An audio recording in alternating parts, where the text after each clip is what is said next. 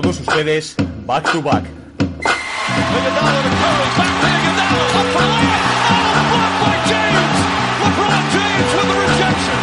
Anthony.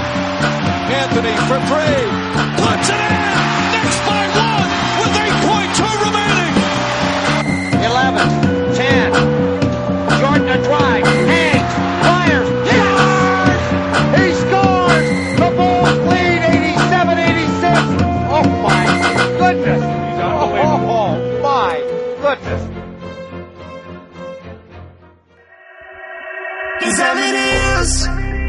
She on the pill?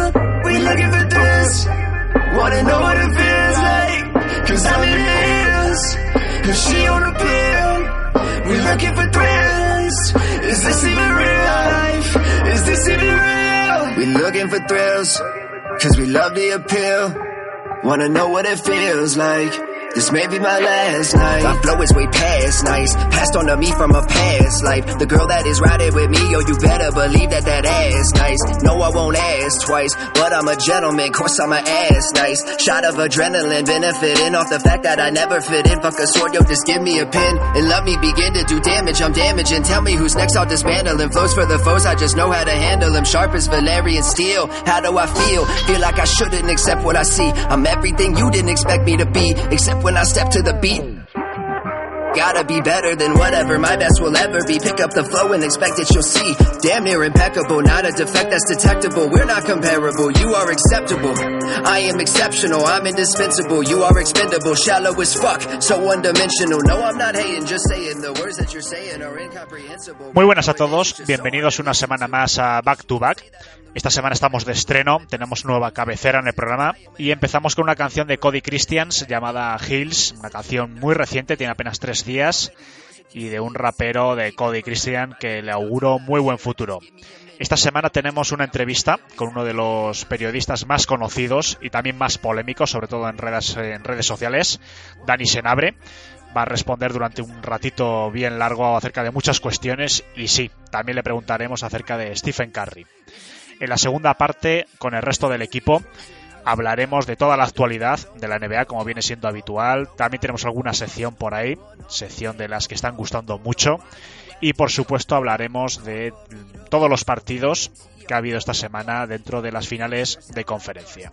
Os recuerdo nuestras redes sociales donde nos podéis hacer llegar cualquier tipo de comentario. En Twitter arroba B2B Spain, Facebook e Instagram back to back Spain. Sin más, os dejo un poquito con la canción y bienvenidos a Back to Back. But imagine I become no one Cause I got a flow that's capable of anything. I'm making women sing when I pass them on the street. Out and about, all I hear is do rate me. Guess it's kinda clear why your team hate me. But me, I'm cruising through the canyons and the view is immaculate. And nothing's ever new cause if I have it, I had to imagine it. I'm at it again with a pad and a pen. I got a rap at it in And ever since I was a kid Using imagination to paint a vision that I'm chasing. They wanna call me impatient But it's been 12 years I've been patiently waiting To feel this feeling of elation To look my mom in the eyes And finally tell her we made it it's so apparent I'm worth way more than what they paying. There's no debating. Is how it is. Is she on a pill? We looking for this. Wanna know what it feels like? Cause how it is. Is she on a pill? We looking for thrills. Is this even real Pues esta semana tenemos el honor de dar la bienvenida por primera vez a Dani Senabre. Muchísimas gracias, Dani, por estar con nosotros. ¿Qué tal? Muy buenas. Gracias a vosotros. El honor es mío. Y por parte del equipo de Back to Back me acompañan en esta entrevista Emilio y Manu. Bienvenidos, chicos. Muy buenas, Alejandro. Hola, ¿qué tal Alejandro? Encantado de estar aquí en esta entrevista. Pues nos hace mucha ilusión, Dani, que estés con nosotros porque, bueno, yo creo que no hace eh, falta grandes presentaciones, pero para la gente que quiera conocerte un poquito más o incluso para alguno que no esté mucho en las redes, en Twitter, YouTube y demás, ¿cómo te presentarías al gran público de la NBA? Bueno, eh, primero muchas gracias. Eh, después eh, soy un periodista eh, barra youtuber. Eh, empecé siendo, bueno, eh, llevo 19 años ejerciendo de periodista, sobre todo en radio principalmente.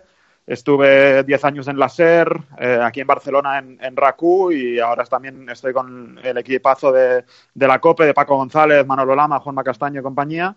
Eh, y hace, pues creo que son tres años, o un poco menos, no me acuerdo, eh, decidí, sí, de aquí a unos meses se cumplirán tres años, decidí abrirme un canal de YouTube porque, eh, bueno, me llamaba la atención mucho todo este mundo y, y para expandir un poco también lo, lo, que hacía a nivel de periodismo, para hacerlo también en las redes.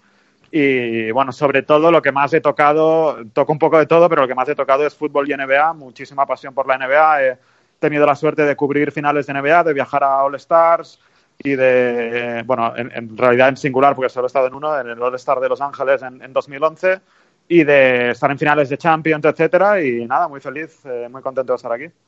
Sabemos que eres un gran fan de, de los Boston Celtics. Sí. Bueno, para empezar, para empezar a entrar un poquito en materia, si te parece, ¿cómo resumirías este año? Y bueno, imagino que la valoración no será eh, muy optimista. ¿Qué harías, no. Pues, un poco de cara a este verano para solucionar, pues, la, la papeleta que tienen? Pues sí, la verdad es que estoy sorprendido. Eh, evidentemente no es una sorpresa grata, sino una, una decepción, pero eh, por mucho que la temporada estuviera siendo decepcionante, yo creo que todos, o a lo mejor era una, un efecto ilusorio de lo, los aficionados a Boston, pero yo creo que todo el mundo, incluso quien no tiene ningún tipo de apego al equipo, yo creo que todo el mundo esperaba que cuando llegara eh, playoffs eh, pues tocaran un botón ¿no? y casi como por arte de magia pues se enchufaran un poco más. Y parecía que lo, que lo habían hecho, porque la serie contra Indiana aunque hay algún partido complicado y tal, pero es, es, bastante buena. Ves a jugadores que no estaban bien, como Gordon Hayward en temporada regular, que lo hace muy bien contra Indiana y tal, pero luego llega Milwaukee y Milwaukee te atropella. Eh, te atropella además de una forma cruel porque el primer partido lo ganas y no solo lo ganas, sino que es que parece que has dado con la clave, ¿no? Eh, lo, ganas defendiendo muy bien a Giannis, eh, Al Horford está muy bien en eso, el resto de jugadores están bien y dices, bueno, pues eh, parece que Boston sigue, ¿no? Con ese, con ese escalón por encima de la temporada regular que ha estado y luego se desmorona todo, yo creo que por dos cosas. Una, porque lo hace muy bien Milwaukee, que a mí me impresionó. No, no, sinceramente no, no me esperaba ese, por mucho que haya sido el mejor equipo de la liga regular y que tenga un candidato MVP y tal, no me esperaba ese nivel de, bestialidad, sobre todo de los compañeros de Giannis. Eh, y luego, eh, porque creo que ha faltado espíritu, ha faltado todo, todo lo que siempre ha sido Boston, esa capacidad competitiva de tirarse por todos los balones, de, de luchar todo como si fuera lo último, eh, eso no ha estado este año. Entonces, eh, claro, mi valoración no puede ser muy, muy positiva, ¿no?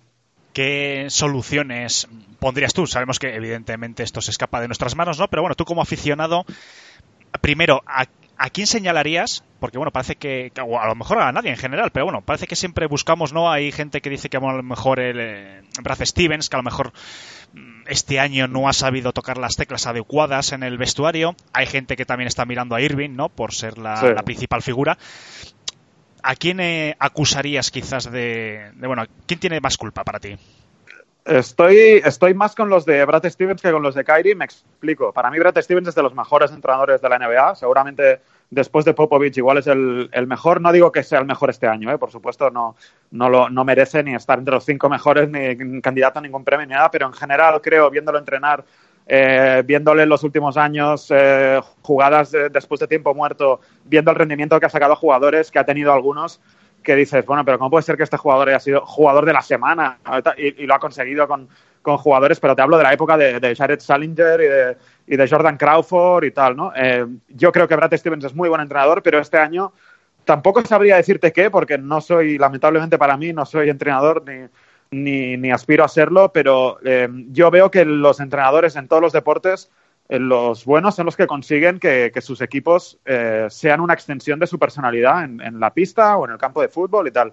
Y Boston era un equipo guerrero, competitivo, muy estudioso, no se despistaba nunca, estaba a todas y tenías la sensación que si perdía era pues porque algo más grande que él le pasaba, ¿no? Por ejemplo, LeBron James con Cleveland el año pasado.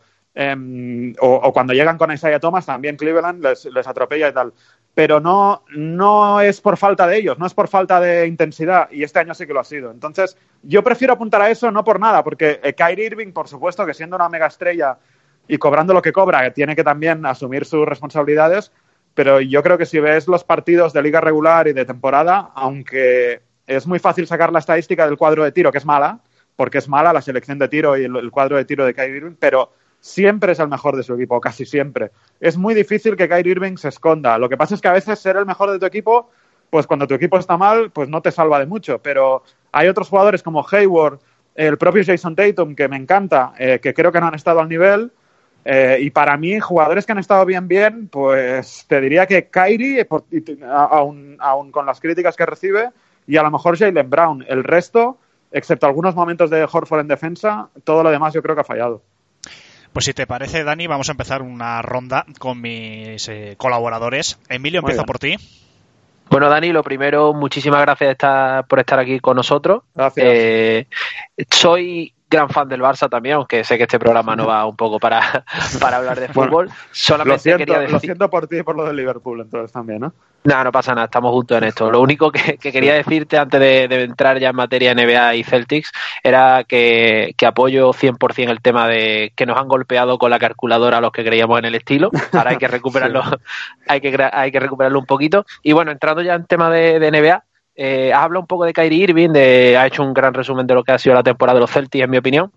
Quería preguntarte si, si el hecho de, del buen rendimiento de Kyrie Irving en muchas fases de, de temporada y también el hecho de que, de que, de que Steven tenga un sistema un poco más coral en el que, como tú bien has dicho, ha, ha habido piezas que han rendido por encima de su, de su rendimiento habitual o las expectativas visto también en otros equipos. ¿Crees que Kyrie Irving es el fit perfecto para, para un sistema de Stevens? ¿O suscribes un poco las palabras de Jalen Rose en el, en el sentido de que Mm. Irving es un poco más un isolation player? Es muy buena pregunta. Eh, creo que también lo dijo. Hay más comentaristas que lo han dicho. Me parece que Antoine Walker y algún otro también lo, lo dijeron, que no estaba siendo un líder y que, y que a lo mejor por la forma de jugar que tiene, que necesita mucho balón y que juega demasiado hero ball para, para lo que es el sistema de Brad Stevens, movimiento y tal. Yo creo que desde el momento en que van por él, eh, traspasan a Isaiah Thomas por él, eh, porque también he escuchado últimamente que a lo mejor es que nos iba mejor a Isaiah Thomas que Kyrie Irving. Yo creo que son exageraciones que se dicen porque los Celtics han caído, pero eh, creo que con Isaiah Thomas, eh, que era un pedazo de jugador y que tenía un corazón tremendo y tal, tampoco ibas mucho más lejos de lo que, de lo que podías ir. Es verdad, lo que sí no, no puede discutir nadie es que este equipo ha jugado mejores playoffs con Terry Rozier que con Kyrie Irving. Esto es matemático y es indiscutible, eh, pero nunca sabremos si es porque realmente le va mejor un jugador así al sistema de Brad Stevens o porque simplemente eh, no ha estado bien acompañado y no ha tenido un buen año Kyrie Irving y ya está. Porque, eh, claro, cuando Terry el año pasado, en los playoffs del año pasado, Terry Rozier es el base titular, pero hay que decir que Tatum está mil veces por encima que este Tatum que estamos viendo. Marcus Smart está sano y no está como ahora. Eh, Jalen Brown, sí, a lo mejor estaba a un nivel similar, pero había muchos, eh, muchos jugadores eh, que lo hicieron muy bien y estaba acompañado, ¿no? Rozier.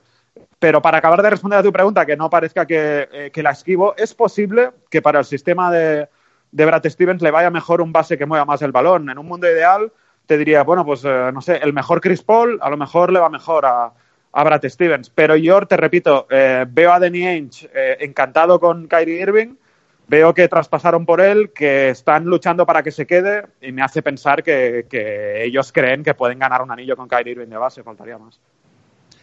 Pues seguimos con la ronda. Manu. Justo, justo estábamos hablando de quién sería el base perfecto y me estábamos diciendo un base que a lo mejor no sea tan isolation. Hace un par de días, Dani, eh, yo soy fan de Boston, entonces también estoy enterado de, de lo que puede haber este verano para nosotros.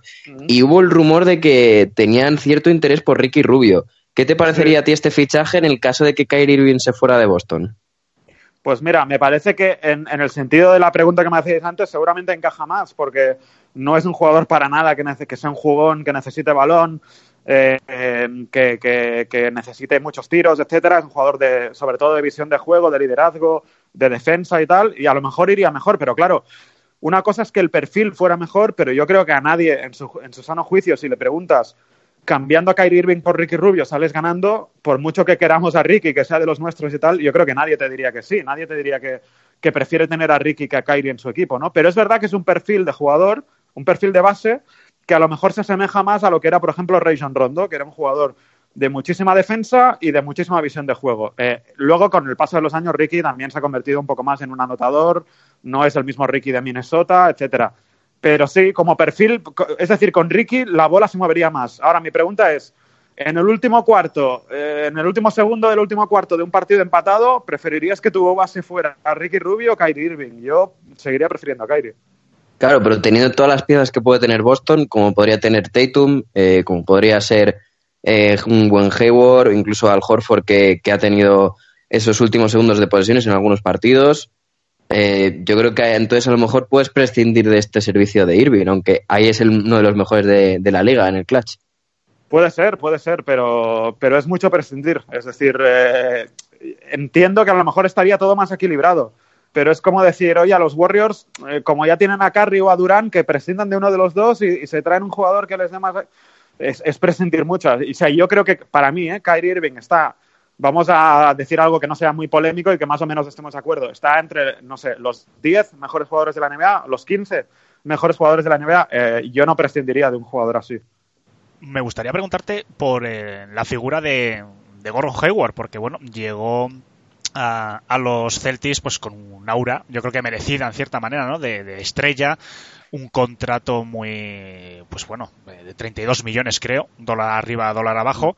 Tras la lesión, bueno, se ha entendido, ¿no? Que le costase entrar en dinámica, pero ¿cuál sería tu balance de su, de su curso, de su temporada? Porque bueno, yo he leído voces bastante críticas en el sentido de que bueno, una temporada completa más eh, playoff, que quizás tenía que haber entrado más en dinámica y bueno, quizás la justificación de la lesión eh, ya no es tan válida como a lo mejor podía ser sí. en octubre. No sé totalmente, cómo lo ves. Totalmente de acuerdo con esas, con esas voces. Yo creo que lo de la lesión eh, le vale durante, lógicamente, todo el año. Es decir, él se lesiona en el partido que debuta, en el primer partido en Cleveland de la, temporada anterior. Eh, por supuesto que es una lesión que, hay que, que es muy grave, eh, que hay que cuidarle mucho al jugador, que, hay que no hay que ser muy cruel ni muy crítico con el jugador, pero bueno, el jugador ha tenido tiempo suficiente para recuperar sensaciones. Paul George tuvo la misma lesión y ya vemos cómo ha vuelto. A lo mejor le, también tardó, pero no tardó tanto como, eh, como Gordon Hayward, o, yo no tengo ese recuerdo, a lo mejor estoy equivocado. Eh, y uno tiene la sensación de que a Gordon Hayward se le han visto cosas que demuestran que el problema no era la lesión. Es decir, yo cuando le veo la serie contra Indiana, no sé si es porque él es de ahí o lo que sea, pero él juega muy bien la serie contra Indiana. Él tiene partidos que mete 20 puntos y que es de los jugadores destacados y tal. Eh, y luego viene la, la, serie siguiente contra Milwaukee y desaparece del mapa completamente. Y yo eso no lo achacaría a la lesión. Yo, hay muchos meses que sí que los achaqué a la lesión. Y los primeros meses de temporada, cuando veías a Gordon Hayward, que estaba solo, sin nadie, y te hacía una bandeja en vez de hacerte un mate, pues dices, sí, eso es que no confía, que le, todavía tiene miedo de si, eh, impulsarse mucho y saltar, y no sé, bueno, eso lo entiendo pero ya en abril yo creo que esa, esa excusa, entre comillas, no le puede cubrir todo lo, lo, que deja de hacer. Dani, si te parece, mm, vamos a cambiar un poquito de tercio. Dejamos un poquito aparcado el tema de Boston, porque bueno, ya tenemos el primer finalista de la NBA. Yo creo que bueno, que ha sido lo más previsible, ¿no? Eh, que llegase en Golden State sí. Warriors. No sé si has estado siguiendo un poco la, la sí, trayectoria sí. de estos playoffs bueno, quizás lo más eh, destacado de lo que llamamos de playoff para, para, el equipo de la Bahía de San Francisco es eh, precisamente la lesión de Kevin Durant y un Stephen Curry, pues que parece que, bueno, es casi desde tiempos del MVP, pues está en un nivel, pues, eh, asombroso, pero quizás lo que más sorprende, por lo menos a mí dentro de lo que entiendo, es que precisamente este nivel lo ha alcanzado sin Kevin Durant.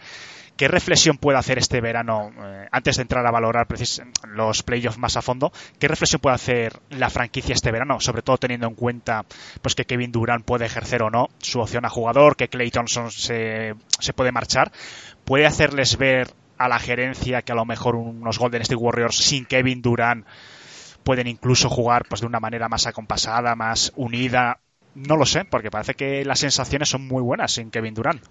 Sí, es un tema apasionante, es uno de mis temas favoritos. La gente que me sigue en Twitter ya, eh, ya lo sabe eh, y da es carne para mucha, para muchos debates, para muchas preguntas y algunas tienen que ver con lo que me decíais antes del, del estilo del Barça en fútbol y tal, ¿no? Hay mucha gente que cree que los Warriors juegan mejor, ganar ganan igual, pues que son tan buenos que es que ganan igual pero juegan mejor eh, sin Kevin Durant, ¿no? Porque lo que decíamos antes un poco de Kyrie Irving, que por eso hacía yo la comparación, que el balón circula mejor sin él, que no hay tanto hero ball, que no es tanto aclarado y dársela a él y, los demás miren y tal, sino que es más coral, ¿no? Y, y, yo puedo estar de acuerdo en eso. Yo creo que es más bonito, más estético, puede ser que lo sea eh, sin Kevin Durant. Para mí, Kevin Durant ahora mismo es el mejor jugador del planeta. Eh, podríamos hacer el debate o discutirlo con LeBron, eh, pero bueno, LeBron no está en estos playoffs y ha estado un año, no de vacaciones, pero bueno, seguramente más pensando en Space Jam y en, y en traer a alguna gente libre que en otra cosa. Pero para mí, Kevin Durant es el mejor jugador del mundo. Ahora, que tú me digas que estéticamente es más divertido ver a los Warriors sin él, te lo puedo comprar, te lo puedo comprar. Y la reflexión que dices que tiene que hacer la franquicia, bueno, ellos eh, han ganado sin, eh, sin tener a Kevin Durant. Ellos antes de tener a Kevin Durant y eran un equipo que llegaba a finales, eh, que ganaba, también perdía algún anillo y tal, pero, pero bueno, casi todas las ha, las ha ganado y tal. Pero ellos buscan dar el salto definitivo y decir, somos imparables, que a lo mejor ya lo eran, ¿eh? pero eh, vamos a añadirle una cabeza más al monstruo para que seamos ya totalmente imbatibles. Entonces estamos en lo de antes. Tú si fueras los Warriors, ¿dejarías que se fuera Kevin Durant? No. Pero claro, si tienes que elegir o si tienes problemas a nivel contractual y a nivel económico, eh, ¿crees que podrías sobrevivir sin Kevin Durant? Yo creo que sí que podrían sobrevivir sin Kevin Durant. Para mí dejan de ser ya un monstruo de cinco, de no sé cuántas cabezas, sí, de cinco cabezas eh, All-Star, entre Cousins y Clay y Curry y Draymond y, y Durant, lo dejarían de ser. Serían un equipo batible porque los ganó LeBron casi solo, bueno, con Kyrie y tal, pero les, les ganó Cleveland sufriendo mucho ¿eh? y en el último partido y remontando un resultado muy adverso y tal. Les ganó, yo creo que le podemos volver a ganar. A mí me preguntas, ahora mismo, ¿los Warriors con Kevin Durant son batibles? Yo creo que no. Yo creo que son imbatibles los Warriors con Kevin Durant. Los Warriors sin Kevin Durant, pues a lo mejor también son igual de imbatibles, pero no tanto. Es decir, seguirían siendo un equipo peligrosísimo. Para mí, si le quitas a Kevin Durant, eh, siguen siendo el candidato al título del año que viene, pero sin ningún tipo de duda.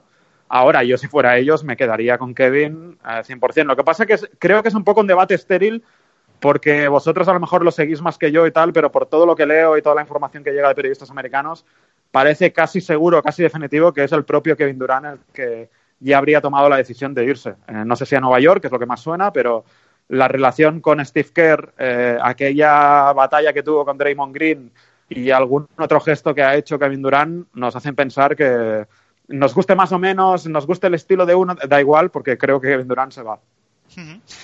Bueno, Emilio. Bueno, ya tenemos a los Warriors como primer finalista de, la NBA.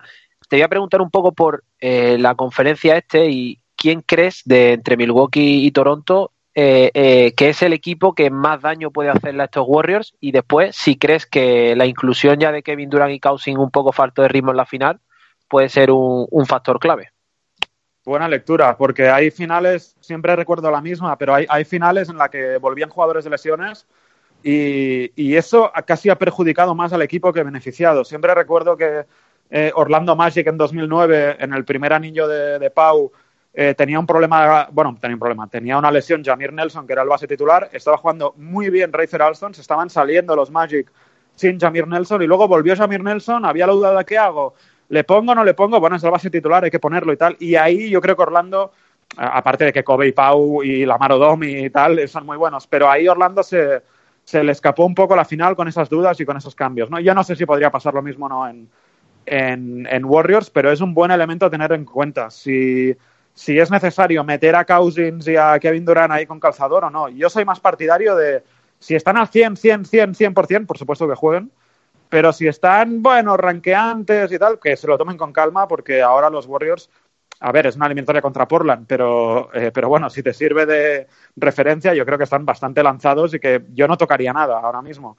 Eh, y luego el equipo del este, eh, me lo he preguntado muchas veces, creo que sería Milwaukee. Eh, los dos me parecen grandes equipos, los dos tienen a un jugador cada uno de lo mejorcito que hay en la, en la NBA, pero a mí me parece que Milwaukee le puede hacer más daño a Golden State. Yo creo que ante los dos equipos, para mí los Warriors son favoritos, o sea, lo normal es que Golden State levante el, el anillo, el trofeo eh, Larry O'Brien otra vez, pero creo que Milwaukee le puede hacer más daño. Primero por Antetokounmpo, que, bueno, sí está Draymond Green y tal, pero no está muy claro cómo y quién eh, le pueden defender, pero sobre todo porque creo que la gracia de Milwaukee, a mí me impresionó mucho, repito, contra Boston, la gracia de Milwaukee es que puede jugar varios estilos.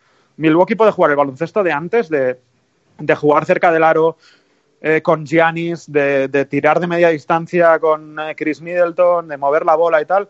Y si quieren jugar a correcalles y a triples y a ritmo rápido de los Warriors, bueno, no sé si la estadística todavía funciona o no, pero durante muchos meses fueron el equipo que más triples eh, tiraban y anotaban de la NBA, más que los Warriors y que Houston y qué tal. O sea que es un equipo que si te quieres hacer un concurso de triples te vale, y si quieres ralentizar el ritmo y jugar un poco a lo que se jugaba antes, también te vale. Eh, por eso voy a decir Milwaukee antes que Toronto. Manu.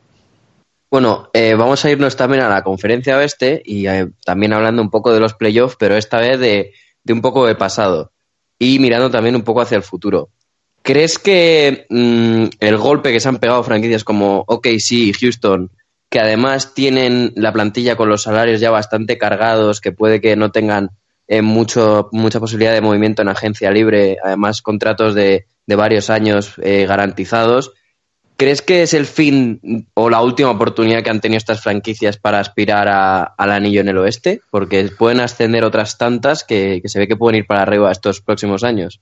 Sí, sí, sí. Yo cre creo que sí, que tienen razón. A no ser que intenten algún traspaso, como dices, está complicado, pero no sé si, si alguien caería en algún intercambio de piezas no, sin tocar a las... O sea, yo no creo que vayan a mover a Westbrook ni que vayan a mover a Harden pero si algo de lo otro lo puedes mover a cambio de algo que a lo mejor te revitalice o te agite un poco el equipo y te mejore, pues puede ser. A mí me cuesta decirte, eh, sobre todo, es decir, me cuesta decirte, no, los Rockets nunca más van a optar a ganar el anillo, porque Harden es una bestia. Eh, Westbrook también, pero Harden es una bestia eh, que, ya sé que al final siempre se la pega contra los Warriors, que es un clásico, pero yo no descartaría que Harden un año, imagínate que un año sigue haciéndolo igual de bien y sus rivales pues o tienen alguna lesión o les pasa algo.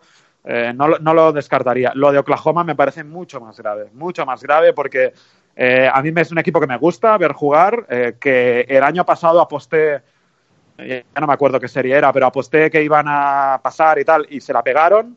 Y este año, cuando vi que jugaban contra Portland, digo, bueno, este año sí, que confío en ellos, ya no está Carmelo, no sé qué, venga, los Thunder vamos a poner un poco de sorpresa y que ganen a Portland y no y son incapaces. Y a mí me, preocupa porque es un equipo que, eh, que hace historia a nivel de wow, triples dobles de Russell Westbrook y cómo lo está petando Russell Westbrook y qué bueno tal, pero luego en playoffs se la pegan. Y yo creo, o sea, es decir, yo te respondo que creo que para Thunder puede ser la última y para Harden te voy a dejar una puerta abierta porque es Harden. ¿Hay algún equipo que te atraiga especialmente de, los que se han quedado en primera ronda? De esos equipos, bueno, que han quedado tanto en el este como en el oeste. Pues, por ejemplo, en el este, pues me viene a la cabeza, pues eh, Orlando Magic, eh, Indiana Pacers. ¿Hay algún equipo de estos que te atraigan especialmente y que veas que su trayectoria va a ser claramente ascendente en los próximos años? Me gusta de, los me gusta ver jugar Orlando, me gusta mucho, pero no creo que vaya a ser un equipo que pueda optar a ganar de momento, ¿eh? tal y como está eh, confeccionado que, pueda optar a ganar nada, ni, ni, a ser finalista del este, ni nada. Pero, eh, pero me gusta mucho por lo que decíamos antes de Milwaukee, porque pueden jugar un poco las dos cosas. Pueden eh, jugar muy bien por fuera y pueden jugar al baloncesto de ahora rápido y tal, pero también pueden jugar con Busevich, jugar por dentro, jugar de espaldas. No hay muchos equipos que jueguen bien de espaldas al aro y, y con un jugador, vamos a decir, no es, tampoco es estático porque tira muy bien por fuera y se mueve muy bien, pero con un jugador que puede jugar un poco al baloncesto de antes como Busevich, yo disfruto viendo jugar a Orlando, pero no, no te diría que es un equipo que, eh, que vaya a hacer grandes cosas en el futuro y tal. Yo creo que necesita eh, más armas. En el, en el este, eh, claro, es muy fácil decirlo ahora, pero va a ser difícil plantarle cara. Pa... Mira, un equipo que sí que te. Pero claro, ese, ese no es ninguna sorpresa y ese ha caído por la mínima, pero un equipo que yo pensaba que iba a hacer más es Filadelfia. Yo creo que Filadelfia está muy cerca de, de, estar eh, en el gran baile. No, no, no, me digas exactamente qué le falta, pero a mí Embiid me parece el mejor eh, jugador del planeta en su posición, más que Jokic incluso, que es muy divertido verle jugar a Jokic, pero creo que Embiid es mejor. Eh, y, y, Butler, que mucha gente no daba un duro por él, yo creo que ha estado al nivel. Entonces, Filadelfia, pero claro, eso no es un equipo, equipito que se ha quedado, un, una revelación que se ha quedado en primera ronda, ¿no? Eso ya estamos hablando de un gran contender que se ha quedado a una canasta con suspense de Kawhi de, jugar la final de conferencia, ¿no? Pero es el único equipo del este de los que no están ahora vivos que te diría que sí que puede optar a gran cosa, y aparte de Boston, claro. Pero de los otros, no, me gusta ver jugar a Orlando, pero no, no me parece candidato. Emilio. Bueno, como gran seguidor de, de los Caesars, me alegra esos halagos que, yeah. que acaba de hacer a Envy al equipo. Eh, yo, mmm, si es posible, me gustaría abrir el melón ya de la agencia libre, porque creo que es lo que sí. estamos ya esperando todos con el draft. Y te voy a hacer una pregunta que le hice a Rock, eh, que estuvo con nosotros el verano pasado, y es, sí. ¿qué darías por Anthony Davis? Es decir, tú tienes una ventaja de que ya ha pasado un año, ya has podido ver un poco cómo, cómo ha funcionado el tema más coral, ¿qué darías? ¿Darías las llaves de tu casa a algún familiar o serías más, más A mi novia, a mi perro, no, no. Eh, ¿qué, ¿qué, te dijo Rock? Porque aquí el gran tema es Jason Tatum. ¿Él, ¿Él, te daba Tatum o no te lo daba? No te acuerdas de Él- lo que dijo él- no, no, sí me yo creo que sí me acuerdo. Él aguantaba a Tatum por las expectativas, por eso te digo que tienes ventaja, porque Claro. ya has visto un año más de Tatum, Exacto. pero él era más conservador. Claro, yo iba a decir, iba a decir precisamente eso, que yo no hubiera dado a Tatum el año pasado para nada, porque los playoffs que le vi me, me- me- enamoraron. Y este año estaría más, más dispuesto a, a decirle, bueno, oye, gracias, pero te, te incluyo. Luego hay muchos interrogantes, que es, em, ¿en ese escenario Kyrie se queda o Kyrie no se queda? Y luego, en el escenario que me propones, ¿Anthony Davis em, renueva a largo plazo o es un alquiler, es un rental de estos de, de un año? Eh, claro, si es un alquiler y Kyrie Irving se va, pues yo no voy a dar a Tatum ni que me maten. Si no, sí que lo doy. Doy todo, ¿eh? Doy todo. Es decir, si, Kyrie, si, si me dices que Kyrie se queda, doy todo lo demás. Doy a Marcus Smart, doy a Jalen Brown, doy a Horford, a Hayward me encantaría darlo, pero no creo que lo quieran eh, por el contrato que tiene, pero daría, daría todo si me dices que Kyrie se queda, porque poder juntar a Kyrie con Anthony Davis, yo me veo capacitado para luego encontrar a, a tres jugadores que puedan rellenarte el quinteto a un nivel aceptable. Manu, Y siguiendo por el este, hemos visto eh, del año pasado a, esta temporada, hemos visto que el este se ha reforzado muchísimo. Eh, antes parecía, siempre estaba LeBron llegando a las finales y la franquicia en la que estaba LeBron era la que arrasaba siempre con el este, ya que los equipos no podían llegar tan lejos. El último año es verdad que fue por las lesiones de Boston, que no pudo competirle tampoco mucho, pero bueno. Esta temporada hay- ha habido cuatro o cinco equipos que, que estaban en modo apisonadora y entonces parece que como al haber salido LeBron se ha venido para arriba al este. ¿Crees que este verano se puede reforzar aún más para la próxima temporada? Por ejemplo, como franquicias eh, New York Knicks, Indiana Pacers, eh, Atlanta Hawks, Brooklyn Nets, son ejemplos que pueden ser muy reforzados de esta, de esta agencia libre. Sí, pero alguno tiene trampa. Quiero decir, eh, si por ejemplo eh, a los Knicks va Kevin Durant, pues evidentemente se está reforzando muchísimo el este. Pero si también va Kyrie Irving, ahí ya el este no se está reforzando. Se está reforzando Nueva York, pero se está debilitando Boston. Entonces hay que ver de dónde salen los jugadores, pero creo que sí que, eh, que en la agencia libre puede haber movimiento, que los, los equipos, es un poco como le pasa a Clippers en el oeste. Yo creo que los equipos que tienen una gran ciudad detrás siempre tienen ventaja. Eso eh, lo he aprendido con los años y eh, puede ser una tontería, puede no serlo, pero hay muchos jugadores que, por lo que te ofrece la ciudad a nivel comercial, eh, de, de- de poder hacer publicidad, televisión, anuncios y tal, eh, por lo bonita que es la ciudad para tu mujer, tu familia y tal, por la temperatura y en algunos casos incluso por los impuestos, hay ciudades que tienen mucha ventaja siempre. Es decir, a Miami siempre va a querer ir gente, a Nueva York siempre va a querer ir, gente. Eh, la temperatura es peor, pero a Chicago, por lo que veo, casi siempre va a querer ir gente.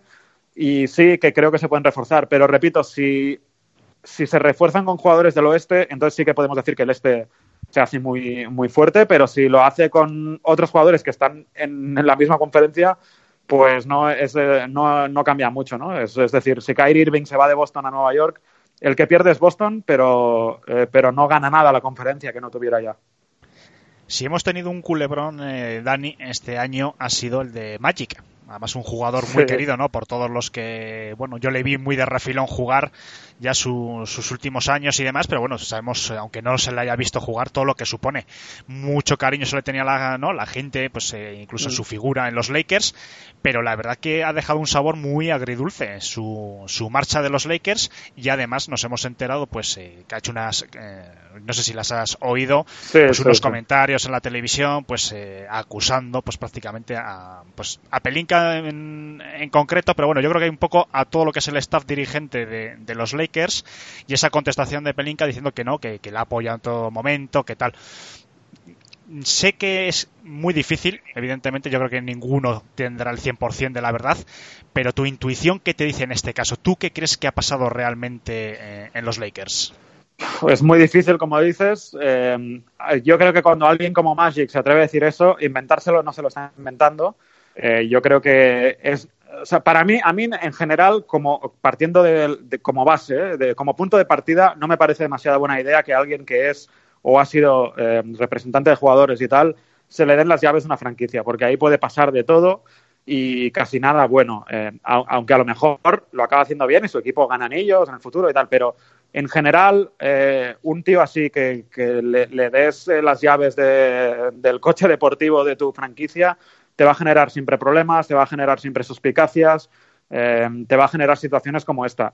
Luego, sí que es verdad o sí que me puedo llegar a creer la gente que está en el otro extremo y te dice, no, es que Magic Johnson, en mucha sonrisa y mucha imagen y tal, pero trabajo, trabajo no hacía. Eh, es poco trabajador, está poco encima. Bueno, le ves ya con algunos tweets que hace y tal, eh, que dices, bueno, parece que lo, lo suyo no es la profundidad de, de, de analizar el juego y tal, pero bueno, eso también lo deberían haber sabido antes de contratarle.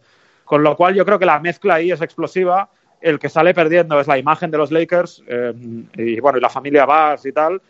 Y me parece que eh, tiene muy mala solución. Es decir, esto se, solo se puede arreglar, pues eso, si traes a Kawhi o traes a no sé quién, se junta con LeBron y empiezan a ganar. Si no, va a ser un nido de polémicas porque cuando no sea Magic, que ya no estará, pues será otro. El entrenador de turno, eh, LeBron no es, no es un personaje, aunque, aunque todo el mundo habla muy bien de su carácter, pero eh, no es un personaje fácil de llevar a nivel de, entrenadores. Yo creo que todos los entrenadores que ha tenido, a lo mejor menos Mike Brown, pero casi todos han sido puestos a dedo por LeBron y quitados a dedo por LeBron. Eh, la ha pasado eh, muchas veces en, en Cleveland e incluso alguna estuvo a punto de pasar en Miami, que al final no pasó.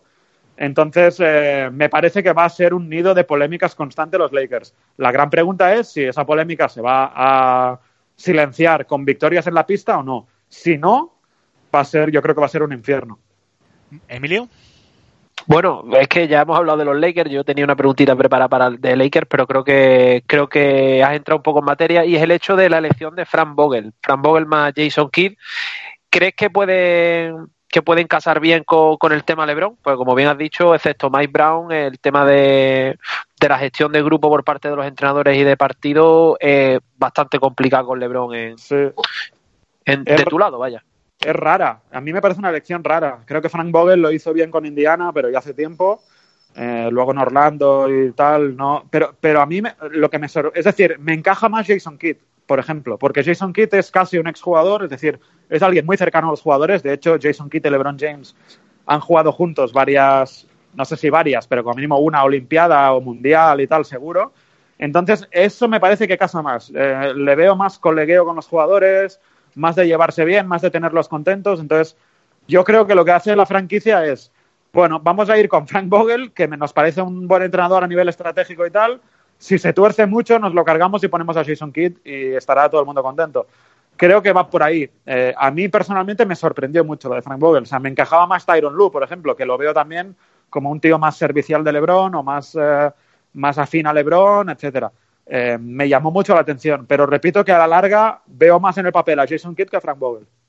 Para seguir un poco, volver un poco también al tema de, de los Celtics y también mmm, con la agencia libre, ha habido dos jugadores este año que, que han resultado muy olvidados para, para, todo el mundo de la NBA, eh, que podrían volver, ya que son agentes libres, a Boston. Eh, me gustaría ver si a ti te gustaría traerlos para el año que viene, y son Isaiah Thomas y Avery Bradley. Buena pregunta. Eh, Avery Bradley sí, es decir, creo que no sobra nunca un jugador eh, defensivo y que tiene un buen tiro de, media distancia, no, es un gran anotador, pero, pero es un jugador que yo creo que el mejor Avery Bradley con mucha diferencia se ha visto en Boston, aunque haya tenido luego a, Doc Rivers entrenador otra vez y tal, pero yo creo que el mejor Avery Bradley eh, con diferencia se ha visto en, en, los Celtics. Y a Isaiah Thomas, eh, por supuesto que por, se lo ha ganado, es decir, por méritos acumulados sí, porque es un tío muy querido eh, que jugó con, con, un diente roto y recogiéndolo del suelo y tal, y que jugó con la muerte de su hermana eh, el día anterior y estuvo con el equipo. Es un jugador muy querido y muy bueno. Pero creo que, no, es decir, no me gustaría porque, por lo que significa de como volver atrás. Es decir, con Avery Bradley, si tú lo traes, nadie va a pensar, mira, ahora son los Celtics de Avery Bradley otra vez. No, porque nunca lo han sido. Pero con Isaiah parece que vuelvas un poco atrás eh, que te desdigas un poco de lo de Kyrie, sería como reconocer un error o hacer marcha atrás, mm. eh, un error que para mí no es tal. Y luego hay un tema de altura, o sea, yo creo que Avery Bradley no, no, es un jugador muy alto, pero bueno, puede jugar en la NBA sin problemas, pero es que Isaiah Thomas, eh, por muy bueno que sea, yo le veo en unas finales teniendo que defender a según quién, o, bueno, ya no en unas finales, en un partido de playoff y tal, y me cuesta. Y es verdad que los Celtics llegaron a la final de conferencia con él, pero me cuesta pensar que un jugador de la altura de Isaiah Thomas y con las lesiones que ha tenido Isaiah Thomas pueda competir al más alto nivel como hacía antes. Me gustaría preguntarte por un poquito por los Boston eh, históricos, porque hay un jugador que a mí me sorprende. Bueno, yo no soy seguidor ¿no? de Boston, pero yo cuando era chaval y ya, bueno, y no tan chaval, yo tengo muy buenos recuerdos y es un jugador que has comentado tú antes de comentarista, que es Antoine Walker. Yo Sí. creo que, y me gustaría saber tu opinión sobre él, yo creo que es uno de los jugadores que han pasado los últimos años, los últimos 20 años por Boston, más infraseguidos, más infravalorados. ¿Qué opinión tienes de los Boston Celtics de Antoine Walker? Bueno, como talento es de los mejores. Eh, cuando le preguntan a Paul Pierce en entrevistas, oye, eh, ¿cuál es el mejor jugador con el que has jugado y tal? Suele decir, bueno, Kevin Garnett, no sé qué. Y, él siempre saca y dice, bueno, y como talento Antoine Walker, porque es que hubo, hubo años en que eh, los Celtics de Pierce y Walker eran una bestia ofensiva, es decir, jugaban un poco a lo que se juega ahora, porque eran muchos triples. La famosa pregunta que le, la famosa frase que dijo Anton Walker cuando le preguntaron por qué tiraba tanto de tres, porque él, él era un power forward y se pasaba la vida tirando triples, sobre todo cuando se fue Pitino y, y empezó a entrenar este Jim O'Brien.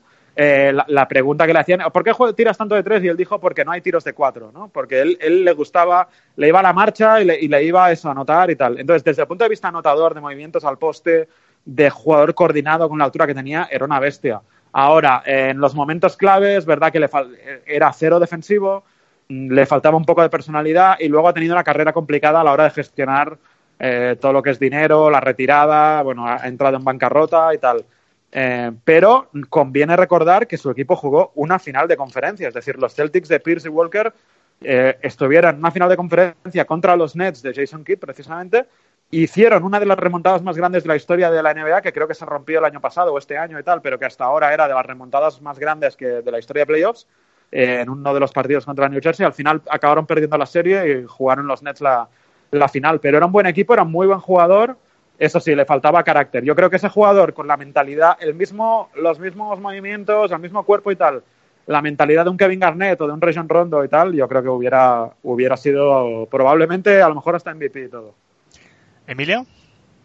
Bueno, Dani, yo me quería salir un poco de, del tema Celtics y, Lakers y te quería preguntar por, este nuevo sistema del draft a la hora de, asignar los porcentajes a los equipos, el intento este de, de, salvar el tanking. ¿Crees que realmente es una buena solución de cara, de cara a años venideros o realmente se abre una brecha entre equipos de playoff y equipos que hacen tanking? Yo creo que la brecha, la brecha siempre va a existir. Me parece una buena idea, es decir, creo que la NBA lo hace todo, es decir, no se, va, no se puede decir que la NBA no lo intente todo. Eh, yo creo que todo lo que pueden hacer de su parte lo ponen para evitar eso, pero al final, por mucho que cambies los porcentajes, es verdad que ha habido, por ejemplo, hasta sorpresa en el sorteo, porque hay equipos como los Knicks que se han pasado un año tanqueando y luego no pueden tener a, a Zion Williamson, pero en general siempre va a haber una brecha. Es decir, cualquier equipo que vea que no puede ser octavo, lo más normal es que, es que hombre, no, no, te voy a decir que, que, se metan canastas en propia, mates en propia canasta, pero, pero van a intentar eh, van a intentar flirtear con el tanking para, para, poder tener una elección más alta. Luego, aunque los porcentajes no le aseguren nada, aunque matemáticamente no sea tan fácil como antes, yo creo que somos, eh, damos pasitos pequeños. Mejoramos algo, es un pasito más pequeño hacia, hacia una eh, posible igualdad, pero sigue siendo incontrolable. Yo creo que el tanking es muy difícil hacerlo desaparecer. Manu. Sí, Dani, todo el mundo te conoce eh, prácticamente en Comunidad NBA España y mucha gente sabe eh, lo polémico que te gusta ser, ya sea con NBA, incluso también con fútbol. Y, y, hay, una, hay un juego que a ti te encanta hacer y como has venido a este programa, te, te lo tengo especial para ti Venga, y es sobre una pregunta. ¿Qué jugador de estos de que te voy a ir diciendo, uno por, o sea, va a ser dos jugadores y me vas a tener que decir cuál es el más sobrevalorado de los dos? No quiere decir que los dos sean sobrevalorados ni que ninguno de los dos lo sea, sino para ti cuál es el que más se está sobrevalorando a día de hoy, ¿vale? Vamos a empezar con una eh, que tiene actualidad porque son dos jugadores que se están enfrentando en la final del Este y es Yanis o Kawhi. ¿Cuál te parece más sobrevalorado? Hostia, es que son, los dos son muy buenos, ¿eh? Sí, sí, yo no quiero decir que sean los dos ya, sobrevalorados ya, sí, sí, o infravalorados. Sí. No, no, no, me parece bien, me parece bien el juego. Venga, te, te voy a decir te voy a decir Giannis, porque es que Kawhi ha ganado anillos y, y, ha sido muy importante. Voy a decir Giannis, porque claro, al nivel que está jugando puede que gane la NBA, pero ninguno de los dos, pero si me obligas, Giannis. Venga, siguiente. ¿Jokic o Gobert? Eh, Gobert, porque es muy buen defensor, indudable. Es un, uno de los mejores intimidadores y taponadores, me gusta, pero no es un jugador. Se le pone se le pone a veces como eh, cuando estaba Ricky en Utah, eh, al principio de todo, decía, Buah, es que Ricky Gobert juntos, no sé qué. No es un jugador que al final te decida nada. Me parece que de los dos sobrevalorado Gobert, pero, pero es que Jokic es muy bueno. Jokic es, eh, a nivel de visión de juego, visión de pista, a lo mejor Sabonis, pero no se me ocurren muchos pivots más en la historia que pasen también el balón y se muevan como él. Estos son dos que están infravalorados, pero quiero saber cuál de para ti estos dos están más sobrevalorados. ¿Kemba Walker o Ladipo? Uf, es buena esta, ¿eh? Le, le lleváis horas pensando eso. Bien, bien, me gusta. Eh, no, Oladipo, te voy a decir Oladipo, pero vamos, no, no, me baso en, no me baso en nada. Es que Kemba me parece efectivamente infravalorado y es un ejemplo que pongo yo cuando hablamos de Stephen Curry. No que, sea, no que está al nivel de Stephen Curry, pero cuando Stephen Curry hace, tiene una noche típica en la que mete 35 y todo el mundo habla de él, luego al día siguiente Kemba Walker mete 60 y nadie dice nada, ¿no? Entonces, desde ese punto de vista está infravalorado. Y Oladipo voy a decir sobrevalorado porque, porque bueno, pues es un jugador bueno, pero no ha ganado nada, nunca, nunca ha conseguido llevar a su equipo eh, demasiado lejos en, en playoffs. Esta va de dos jugadores que yo creo que han tenido una temporada decepcionante y son Booker o de Rosen.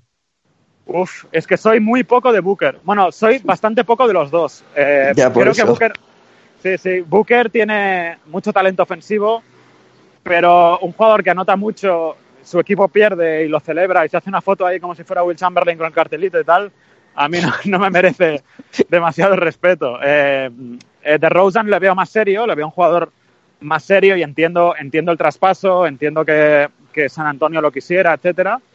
Voy a decir que prefiero a de Rosen, pero, pero como talento ofensivo es mejor Booker. Y ya por última, y la más esperada, obviamente, además de dos jugadores muy Ahora, sobrevalorados. Curry o Westbrook. Hostia, es buena también, ¿eh? Porque Westbrook, eh, Westbrook no para de hacer de promediar triples dobles, pero luego en playoffs se la pega. Yo es que lo de lo de Curry, si me permites, lo voy a explicar con tiempo porque para mí es el más sobrevalorado de todos, pero te voy a decir por qué. Porque a ninguno de estos jugadores que me has dicho, en este caso Westbrook, se ha dicho nunca ni que haya inventado el baloncesto, ni que sea el Messi del baloncesto, ni que sea el nuevo Michael Jordan, y todo eso sí se ha dicho de Curry. Entonces, para mí esa es la clave. Eh, la gente no entiende muy bien lo que quiere decir sobrevalorado. Sobrevalorado es algo que es muy bueno, pero que no es tan bueno como la gente dice. Y para mí esa es la clave. Eh, yo disfruto viendo jugar a Curry, me parece un grandísimo jugador, pero no es el mejor jugador de su equipo. Para mí, ahora sí, porque no está Kevin Durant, no es eh, un jugador eh, que haya sido el mejor en los momentos finales y decisivos de los, eh, años anteriores en finales de NBA. Por todo eso, creo que las comparaciones que se hacen son excesivas y por eso para mí está sobrevalorado. Pero lo que la gente no sabe es que yo me divierto mucho viendo jugar a Stephen Curry. Me parece, cuando su equipo gana de dos, me parece de los mejores jugadores que hay en el mundo. Cuando pierde de 5 o de 10 ya es otro, ya suele ser otro tema, pero si hay que pagar una entrada por ver jugar a Curry, la pago. Perfecto. Creo que todos queríamos escuchar esta pregunta. grande, grande. Lo más esperado. Me ha gustado, me ha gustado. Lo, lo habéis guardado para el final, ¿eh?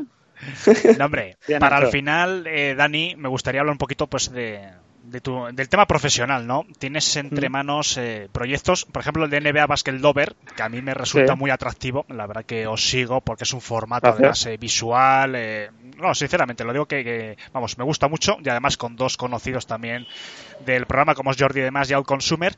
El próximo año, bueno, no sé si podrás adelantar, si hay algo ya hablado. El próximo año podemos contar otra vez con vosotros, el- la próxima temporada. No lo puedo adelantar porque no, no, no, no está en mi mano y no depende de mí, no es oficial y tal, pero pinta bien, es decir, están, están todos muy contentos, eh, el programa está funcionando muy bien, como dices. Eh, a veces incluso tenemos discusiones si el formato debería ser hasta más largo y hacer más cosas y tal. Pinta bien, eh, pero no te puedo, no puedo salir a decirte, oye, oficialmente renovamos o tal, porque no, todavía no estamos en ese punto de la temporada. Ahora estamos con las finales, a veces nos llevan de cabeza los, los días, porque por ejemplo, la final de la NBA puede ser que empiece en jueves, que es el día que grabamos, y bueno, hay que hacer malabarismos ahí con los- las fechas y tal, y estamos en eso, pero, pero pronto hablaremos de renovar y aparentemente no tendría por qué haber ningún problema, pero bueno, en el mundo profesional nunca se puede decir. Bueno, Dani, pues la verdad que ha sido un, un auténtico placer. No te queremos entretener más. Eh, espero que vuelvas pronto. Back to Back es tu casa y pues lo dicho, te agradecemos muchísimo este rato y hasta la próxima. Gracias a vosotros.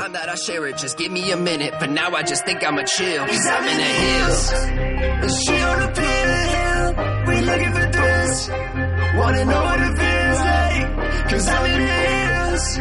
She on the pill? Looking for. Pues muchísimas gracias a Dani por estar este ratito. La verdad que ha sido una, una entrevista muy divertida, muy bueno. Yo creo que hemos aprendido, ¿no? Bastantes cosas de él. Manu ha aprovechado a meter esa preguntita. Eh, Manu, has, aprovechado ahí, vamos, en cuanto has podido con tu juego. La verdad que muy divertida. Emilio nos abandona por causas personales, pero pues, sumamos al programa a Pablo y Sergio. Bienvenidos, chicos. Hola, refuerzos angelinos vienen, ya para equilibrar un poco, porque con Dani Senabre ya ha habido sobredosis de verde.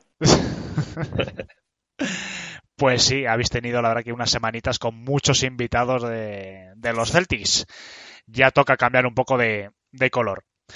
Pues esta semana hay que empezar hablando de los equipos. All NBA, ya tenemos los tres equipos de forma oficial. Y bueno, en general yo creo que no ha habido grandes sorpresas. Vamos a hacer un repaso al primer equipo. Empezamos, si os parece bien, por el primero. Eh, tenemos a Antetokounmpo, a James Harden, a Stephen Curry, a Paul George y a Nikola Jokic. ¿Alguna sorpresa, chicos? ¿Algún jugador que, bueno, además parece que por las puntuaciones, porque también han salido los puntos, eh, Antetokounmpo y Harden han tenido 100 puntos, o sea, el máximo. Stephen Curry 91 para el primer equipo. Paul George 71 para el primer equipo. Hay que recordar que 100 puntos son el máximo. 59 para Jokic. Quizás ha sido un poco ¿no? la duda más que ha habido aquí. Jokic 59 para el primer equipo, 38 para el segundo. Pero en general yo creo que bueno han sido los principales candidatos desde bastante tiempo para entrar en el primer equipo, incluso varios candidatos claros para el MVP. ¿Algún jugador que os rechine, que esté o que no esté en el primer equipo? No, yo creo que el, el- primer equipo es el que todo el mundo se esperaba. Si eso eh, sí que podría entrar dentro yo le Embiid en vez de, de Jokic, pero yo creo que es un premio a la temporada de los Nuggets eh, que hayan llegado tan lejos, aunque hayan caído en semifinales de conferencia eh, a punto de llegar a las finales. eh, la temporada no se la esperaba a nadie y es un premio a, a la temporada de Nuggets porque no se lo han dado en ningún otro apartado, la verdad. No han sido demasiado premiados durante la temporada respecto a este tipo de premios. Pablo, a ti, por ejemplo, ¿hay algún jugador, no sé, que te desentone un poco? Quizás en Biz por Jokic o, no sé, incluso Kawhi Leonard, que me- a mí personalmente me sorprende que Kawhi Leonard no tiene ningún voto para el primer equipo. Sí que tiene 73 para el segundo, pero no lo sé. Parece que a mí Kawhi mm, no me hubiese desentonado en el, en el primer equipo. Yo creo que al final en estas votaciones han sido por, por rachas. eh. Paul George tuvo un mes, mes y medio muy, muy bueno, que muchos lo, lo apuntaban en, como uno de los candidatos a MVP. Yo creo que Jokic por haber sido la terna, pero yo creo que Denver se merecía un premio por estar tan alto.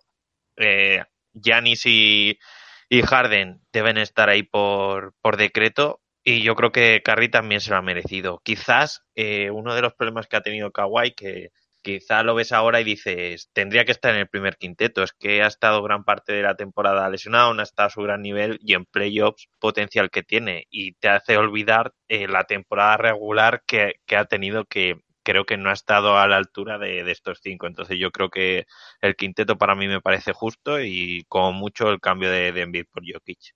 Sergio, lo mismo. Si quieres, leo el segundo equipo y así empezamos también a debatir un poco. Segundo equipo está Joel Embiid, Kevin Durant. Kevin Durant con más votos para el segundo equipo, bastantes más. 29 puntos para el primer equipo, pero 71 para, para el segundo. Lillard, Kawhi Leonard y Kyrie Irving. Sobre Kyrie Irving yo voy a poner un asterisco porque a mi parecer yo creo que es el que menos se merece este segundo equipo. Pero bueno, ahí está. Sergio, opiniones del primero y segundo equipo. No sé, a mí en el, en el primero me ha, me ha resultado un poco extraño, bueno, lo que ha dicho Jokic. A mí Jokic no me gusta como jugador, pero bueno, entiendo que es un premio la temporada y tal. Y luego también me resulta extraño aunque sea eh, Stephen Curry. Eh, hecho, es, ahora en el playoff eh, hemos recuperado el recuerdo del grandísimo jugador que es, pero no sé, creo que ha tenido una, una campaña, bueno, discreta, a ver, discreta para ser Stephen Curry. Y a mí no, me ha sorprendido que estuviese él por delante de Kevin Durant, que creo que es el que han considerado este año la máxima estrella allí. Y va a leer el tercer equipo ya para meterlo un poquito en el debate, que quizás es donde pueda haber más controversia. Tenemos a Westbrook, que bueno, yo creo que sí que evidentemente se merecía estar en alguno de los equipos. Blake Griffin, LeBron James, que bueno, ahí está vuestro LeBron, chicos. Rudy Gobert y Kemba Walker. El segundo equipo y el tercero, a mí son los que un poquito más me bailan nombres, sobre todo en las últimas posiciones del segundo y las primeras del, tercero. Es decir, Kyrie Irving, por ejemplo, y Blake Griffin o Russell Westbrook, a mí no me, no sé. Kyrie Irving ha hecho una temporada quizás más de tercer equipo y bueno, porque Russell Westbrook y Blake Griffin tienen estadísticas eh, mejores que Kyrie Irving. No sé, chicos, opiniones. A ver, la cosa es que no puede entrar eh, Blake Griffin por Kyrie Irving simplemente por las posiciones que adoptan en, en estos quintetos. Siempre hay dos guards, dos forwards y un center. Eso va así en todos los quintetos.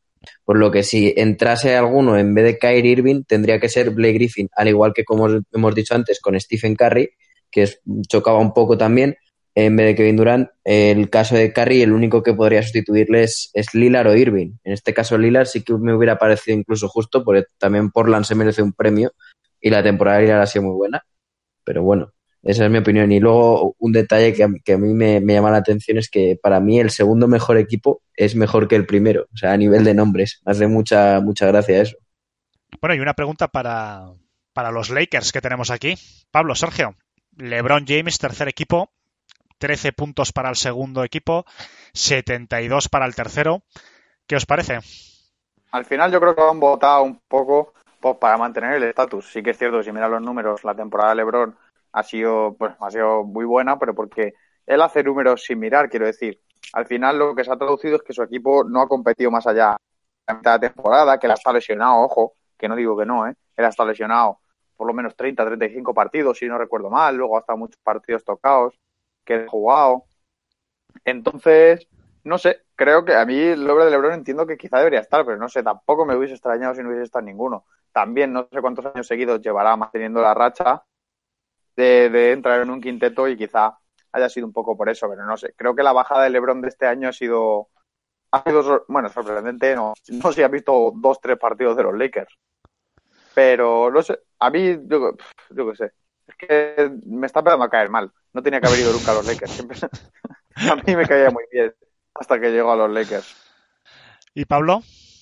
Creo que al final era lo que hablábamos fuera de micro, que los nombres y los equipos muchas veces pesan. Yo también creo que eh, me rechinaba un poquito la decisión de Kyrie Irving en el segundo quinteto, pero al final es, es Kyrie Irving que tiene un gran nombre en, en la liga y son Boston Celtics, que al final es un equipo que tiene una marca importante. Yo creo que, que al final en ese sentido, pues LeBron James tiene mucho peso, tiene mucho, mucho impacto a la hora de las votaciones y demás, y yo creo que, que al final, pues eso se hace notar. Y para mí, creo que tampoco tendría que haber estado en ese, en ese tercer quinteto LeBron y en el segundo Kyrie Irving. Son 15 apariciones ya las que tiene LeBron James, 12 en el primer equipo, 2 en el segundo, una en el tercero y evidentemente sumando esta, pues otra en el tercero. Es la, pues, la mejor racha ahora mismo, evidentemente, vamos, no, no, no hay discusión.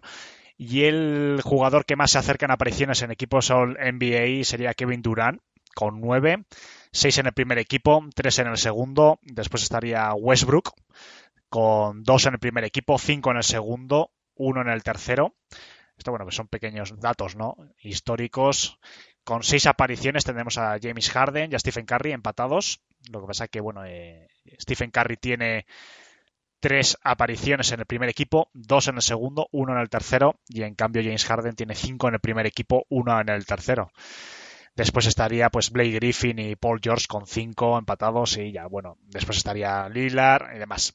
Este año, ¿quién se estrena? Kemba Walker y Nikola Jokic. Yo creo que son dos jugadores ya consolidados que se merecían estar en alguna aparición, evidentemente, de, de de los equipos.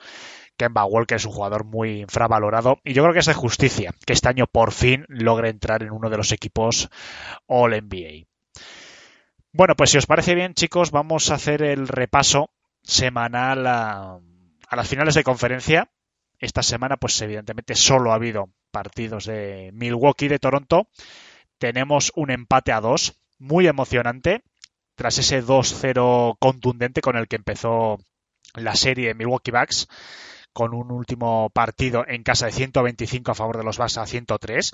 La verdad que poca gente esperaba esta reacción de los Raptors, ¿no? Porque parece que vimos a unos Raptors pues muy dormidos en muchos momentos de los partidos, un Kawhi muy solo, pero bueno, parece que al final ha acabado resucitando algunos jugadores de, de su equipo, lo necesitaban, sobre todo gente como Lowry, que era pues fundamental si querían tener opciones que apareciese. Pascal Siakam también está muy bien, Margasol. Bueno, están empezando a entrar, incluso Normal Powell en el primer partido que ganaron los Raptors en casa, con 19 puntos, 4 rebotes, 3 asistencias, 30 minutos, la verdad que fue fundamental.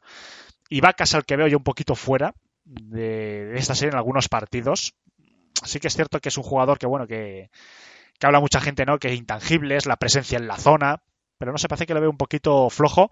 Fred Van Vliet para mí está haciendo unos playoffs en general desastrosos. Y bueno, voy a empezar por ti, Sergio. Empiezo la, la ronda como la he acabado. Empiezo por ti. Fred Van Vliet, el año pasado era uno de los artífices del secreto de Toronto Raptors y este año estamos viendo pues que en 30 minutos, por ejemplo, en el tercer partido, tres puntos, tres rebotes, seis asistencias, pero con un 1 de 11, por ejemplo, en tiros de campo, 1 de 8 en triples, muy mal, ¿no? No, no sé qué le está pasando a este hombre. Al final es un poco la consecuencia de Kawhi Leonard y el Kawhi sistema. Ya lo vimos cuando llegó, bueno, cuando estuvo en San Antonio y lo hemos visto desde que llegó a Toronto. Es un jugador que acapara todo el juego y deja muy poco para los demás. Esto tiene ventajas, por supuesto, que es que uno de los jugadores más determinantes de la liga dirija tu ataque y tiene inconvenientes, que es que a los que no pueden seguirle el ritmo o no o no están capacitados o no están bien de forma, se quedan atrás. Yo creo que Fred Van Vliet es el ejemplo de esto. Es un equipo que ha cambiado radicalmente su forma de jugar, aunque parezca mentira. Han cambiado de tener un equipo coral y con todos anotando a tener un jugador que acapara la mayoría de los focos o en ataque o para doblar luego las ayudas o para atacar él directamente al aro y entonces ha tenido que adaptarse. Van Vliet es el ejemplo de ese jugador que no ha sido capaz de adaptarse muy bien.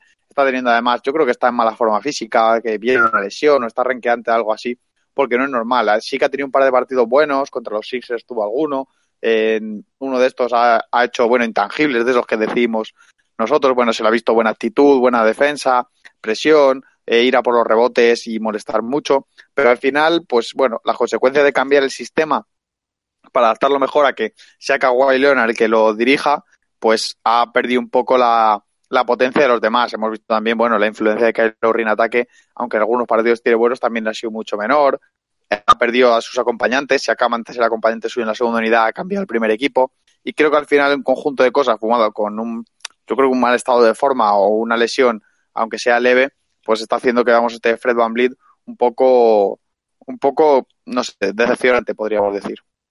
Y después tenemos en el último partido de la serie en el que empatan a dos, tenemos un Kyle Lowry que, bueno, parece que es el partido que todo el mundo estaba esperando. Líder en anotación, 25 puntos, 5 rebotes, 6 asistencias ya con buenos porcentajes. Lo que pasa, Pablo, que tenemos a un Lowry que sigue siendo tremendamente irregular, quizás ya sin la, ¿no? la aureola de antes de, estrella que tuvo estos años de atrás, pero sigue siendo uno de los grandes contratos de Toronto Raptors. Se sigue esperando de él y claro, quizás que en un partido te anote 25 puntos y en todos los demás parece que esté desaparecido. No sé, sigue, ¿no? Sí, no sé si es el sistema, eh, qué puede ser, como comenta eh, Sergio, pero la verdad que tenemos un Lowry muy desaparecido en los momentos determinantes. Yo creo que solo un partido no justifica ¿no? las actitudes que tiene en los demás. Coincido totalmente con, contigo, Alejandro. Yo creo que al final Lowry es un jugador que en los momentos clave, eh, como dicen los argentinos, hace la pecheada. Es un poco pecho frío, yo creo que es muy regular, que también depende mucho de jugar en, en factor campo. Eh, lejos de, de Canadá no lo he visto del todo fino y yo creo que por el sistema es cierto que han cambiado cosas porque antes de Rosen y, y es cierto que se repartían más el tema de tiros, pero al final Kyle Lowry también tiene sus jugadas y, y aunque pueda amasar algo más de bola Kawhi Leonard, Lauri va a estar más liberado pues para tirarse algún tiro más de tres o intentar buscar suspensión y evitar un poco el juego previsible de Leonard Sistema con algún bloqueo con, con Marco y Vaca. Eh, yo creo que no es excusa y, yo lo sigo pensando que en el momento en el que te traes a Margasol, yo creo que te tendrías que traer a Mike Conley para, para jugar este tipo de situaciones porque eh, yo creo que la, a la hora de la verdad este tipo de jugador es mucho mejor que, que Kyle Lowry, que es muy, muy inconsistente. Pues yo creo que es una de las eliminatorias más emocionantes. La verdad que este 2-2 le ha venido muy bien. Esta misma noche en la que estamos grabando, cuando oigáis el programa este fin de semana, ya habrán jugado el quinto partido. Pero este fin de semana, la madrugada del sábado, tenemos, será el sexto partido en el que el equipo que gane esta noche pues puede decidir. Manu, vamos a apostar. ¿Piensas que irán al séptimo partido? Ojalá. Y por lo que ha parecido, es una serie que, que en la que no podemos apostar. Así que no sabría yo qué decirte. Eh, los Raptors han empezado a jugar bien. Yo creo que debido a que al romperse o medio romperse Kawhi, como le dimos en ese partido que empezó a cojear, eh, ellos dijeron, vale, vamos a jugar como hemos jugado toda la temporada, porque yo creo que mucha gente habla de que los Raptors eh, dependen mucho de Kawhi en estos playoffs. Yo creo que del revés, que han hecho, eh, no a propósito, sino mm, hacer que Kawhi sea el que, el que domine el equipo, el que se juegue los tiros porque es el más eficaz en la pista y eso ha hecho que al final el resto pues no coja tanta importancia en ataque, pero si tienen que jugar como han jugado toda la temporada, también son muy capaces de hacerlo. Si tienen que dar menos pelota a Kawhi Leonard y menos focos a Kawhi Leonard, se ha visto que tienen muchísimos jugadores muy inteligentes y cada uno con su rol específico que puede, que todos eh, son capaces de conseguir el, un ataque bastante decente. Luego en defensa es un equipazo, pero es que Milwaukee es tres cuartos de lo mismo. Un equipo que se abre muy bien, que tiene dos sistemas completamente diferentes, que es o atacar la zona o atacar el triple. Lo hace en los, de los mejores de la liga en las dos partes. Y luego encima la defensa también que tiene muy, muy buena. Brook López está haciendo muy buenos playoffs, eh, sobre todo en, en defensa interior también se le está llegando a ver y todo. O sea que eh, los Bucks y los, y los Raptors están mostrando un nivel muy, muy bueno, tan bueno que no podríamos apostar por ninguno de ellos, yo creo. Yo no suelo mojarme en eliminatorias en las que no tenga, pues, eh, eliminatorias o partidos, ¿no? Que no esté, evidentemente, Detroit. Pero en este caso a mí tengo la tentación, ¿no? De, de tener cierto favoritismo o me apetecería ver en las finales del NBA Toronto. Yo creo que los Bucks es un equipo joven, que van a tener muchas oportunidades, pero en cambio Toronto a mí me da la sensación de que este año se están jugando pues lo que van a ser en los próximos años. Me explico. Si Kawhi Leonard a mí no llega a las finales de la NBA, a mí me da la sensación de que será una motivación para, para marcharse. En cambio, si llega, yo creo que este proyecto se puede consolidar y además yo creo que Toronto con la trayectoria que ha tenido estos años atrás, yo creo que ya se merece. Yo creo que necesitan esa oportunidad ¿no? de, de llegar a las finales de la NBA tienen una ciudad como Toronto detrás del equipo, una hinchada, unos fans maravillosa, para mi gusto de las mejores de la NBA. Y bueno, y a mí la verdad que me apetecería bastante ver a Toronto enfrentándose contra, contra Golden State. Yo creo que se están jugando en esta eliminatoria el equipo hegemónico en el este, salvo sorpresa, habrá que ver qué sucede en la, en la agencia libre, ¿no? Pues hay algún gran movimiento hacia el este. Principalmente pensamos todos en Kevin Durant pero quitando eh, ese, ese posible hecho, yo creo que o los Bucks o Toronto, en función de quién llegue, me da la sensación de que va a ser un equipo que en los próximos años, en los próximos años va a dominar el, este. No sé si vosotros estáis de acuerdo con esta reflexión o no, o, quizás hay más variables en este en esta circunstancia, sobre todo la de Kawhi Leonard, que se quedó se marche. No sé, yo quería decir que Drake, su música bien, como aficionado, es pesado. sí, es insoportable, la verdad, insoportable. Qué, pesado, que sí, vale, que puede ser de raptor, pero qué pesado. Si es que hasta, hasta Budenholzer estaba hasta en el de él y Budenholzer es un tío tranquilo. Qué pesado, por favor. No mal que ya se van a Milwaukee, descansamos un partido del puñetero Drake. No, pero lleva, muchos años dando, dando el coñazo. Había unas imágenes que he visto además esta mañana en la que le agarra por detrás al, al A entrenador de Toronto, a, a Nars. Madre mía. No, y fuera de eso, pues yo creo que has hecho bien la reflexión. Pronto, bueno, depende mucho de, de su de Kawhi Leonard, si son capaces de retenerlo o no, qué tal va. Yo qué sé, es que es un jugador tan extraño que nunca sabes qué va a hacer. Yo creo que se puede quedar, que hay posibilidades, pero saberlo, saber- saberlo no lo es. Y luego creo que Milwaukee está juntando un núcleo muy bueno para pelear el este unos pocos años. Han renovado Bledsoe, que bueno, es una renovación atrevida, pero hay que reconocer que es un equipo que a día de hoy funciona muy bien. Es decir, no necesita especialmente retoques más allá de que tengan que mantener a, a Middleton y pelear por cuatro o cinco piezas en el mercado. Bueno, pues cambiar Mirotic por otro, eh, López quizá por otro, etcétera. Pero bueno, más allá, el núcleo principal, el Middleton, Brogdon, creo que todavía le queda un año más de contrato, Antetokounmpo, por supuesto. Creo que tienen la plantilla suficiente para competir el este unos pocos años. No te estoy diciendo ganarlo o ganar unas finales, pero sí está ahí peleando por los cuatro primeros puestos durante unos poquitos años. Yo creo que, que los secundarios de, de Bucks es, es principal en ese esquema, porque sí, ante Tocumpo, Middleton y Bledsoe son como la piedra angular, pero los secundarios son lo que les da muchísima vida cuando ante Tocumpo no aparece. Y eso va a ser un problemón para los Bucks en este verano, al igual que, que pasó con Houston el año pasado. Perdió en Bamute, perdió Ariza, Houston se fue para abajo, no supo firmar bien en, en el mercado de, de agencia libre y lo ha notado muchísimo. Y los Bucks precisamente fueron todo lo contrario.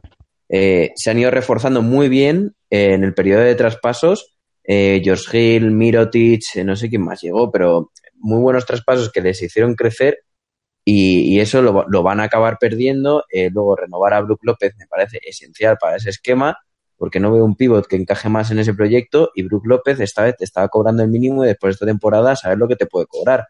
Mirotic va a pasar lo mismo, cobraba creo que 12 millones, se acaba el contrato y ahora a ver cuánto, cuánto son capaces de ofrecerle los Bucks, pero no creo que sean capaces de, de poderle dar demasiado dinero. Y son jugadores muy esenciales, al igual que Iliasova, eh, Pat Connaughton, no sé si tiene más de este año de contrato, pero también lo ha hecho muy bien, se ha salido. Son muchos factores los que tienen que controlar para los Bucks para no acabar como, por ejemplo, eh, un buen ejemplo, el de los Houston Rockets. Estaremos atentos. Yo es un, una eliminatoria que sí que estoy siguiendo porque me parece muy, muy atractiva. Ante Tucumbo y Kawhi Leonard para mí son de los eh, mejores jugadores de la NBA. Y yo creo que va a ser la cabeza visible uno de los dos del este en los próximos años. Ya veremos cómo acaba, no sé. La verdad que es complicado saberlo y la verdad que nos apetecería a todos un séptimo partido. Lo que pasa que, claro, evidentemente para, para ellos enfrentarse a Golden State, que Golden State, ahora vamos a hablar un poco de ellos, llegan descansados después de un 4-0. Claro, enfrentarte al mejor equipo de la NBA después de un séptimo partido, pues sí, ya hay pocas posibilidades de derrotarles, menos aún. Pero bueno, es una manera también de consolidar el, el proyecto. Si os parece bien, vamos a hablar un poquito de los Warriors porque, como digo, han pasado con un 4-0 contundente. El último partido sudaron, después de una prórroga, 119 a favor de los Warriors, 117 para Portland, con un Stephen Curry pues eh, a un grandísimo nivel, 37 puntos, 13 rebotes, 11 asistencias, triple doble, con un 7 de 16 en triple, la verdad que espectacular. Y un Draymond Green que a mí me ha sorprendido porque en temporada regular le hemos criticado, porque en este programa y en todos estaba bastante flojo, pero en playoff, sobre todo en esta final, ha espabilado. También triple doble en este último partido, 18 puntos, 14 rebotes, 11 asistencias, un más 6 de parcial en 43 minutos. La verdad es que además físicamente está muy bien. Y Stephen Curry, pues consolidándose como la cabeza visible de este equipo, sin Kevin Durant. Y estamos viendo unos Warriors que a mí me recuerdan cada vez más al, al Warriors del primer título, del 2015. Chicos, ¿qué conclusiones podemos sacar de estas finales de conferencia en el que no han jugado Kevin Durant y Guadal además también ha estado lesionado? La verdad que el dúo Clay Thompson-Stephen Curry vuelve a ser el que manda en la Bahía de San Francisco.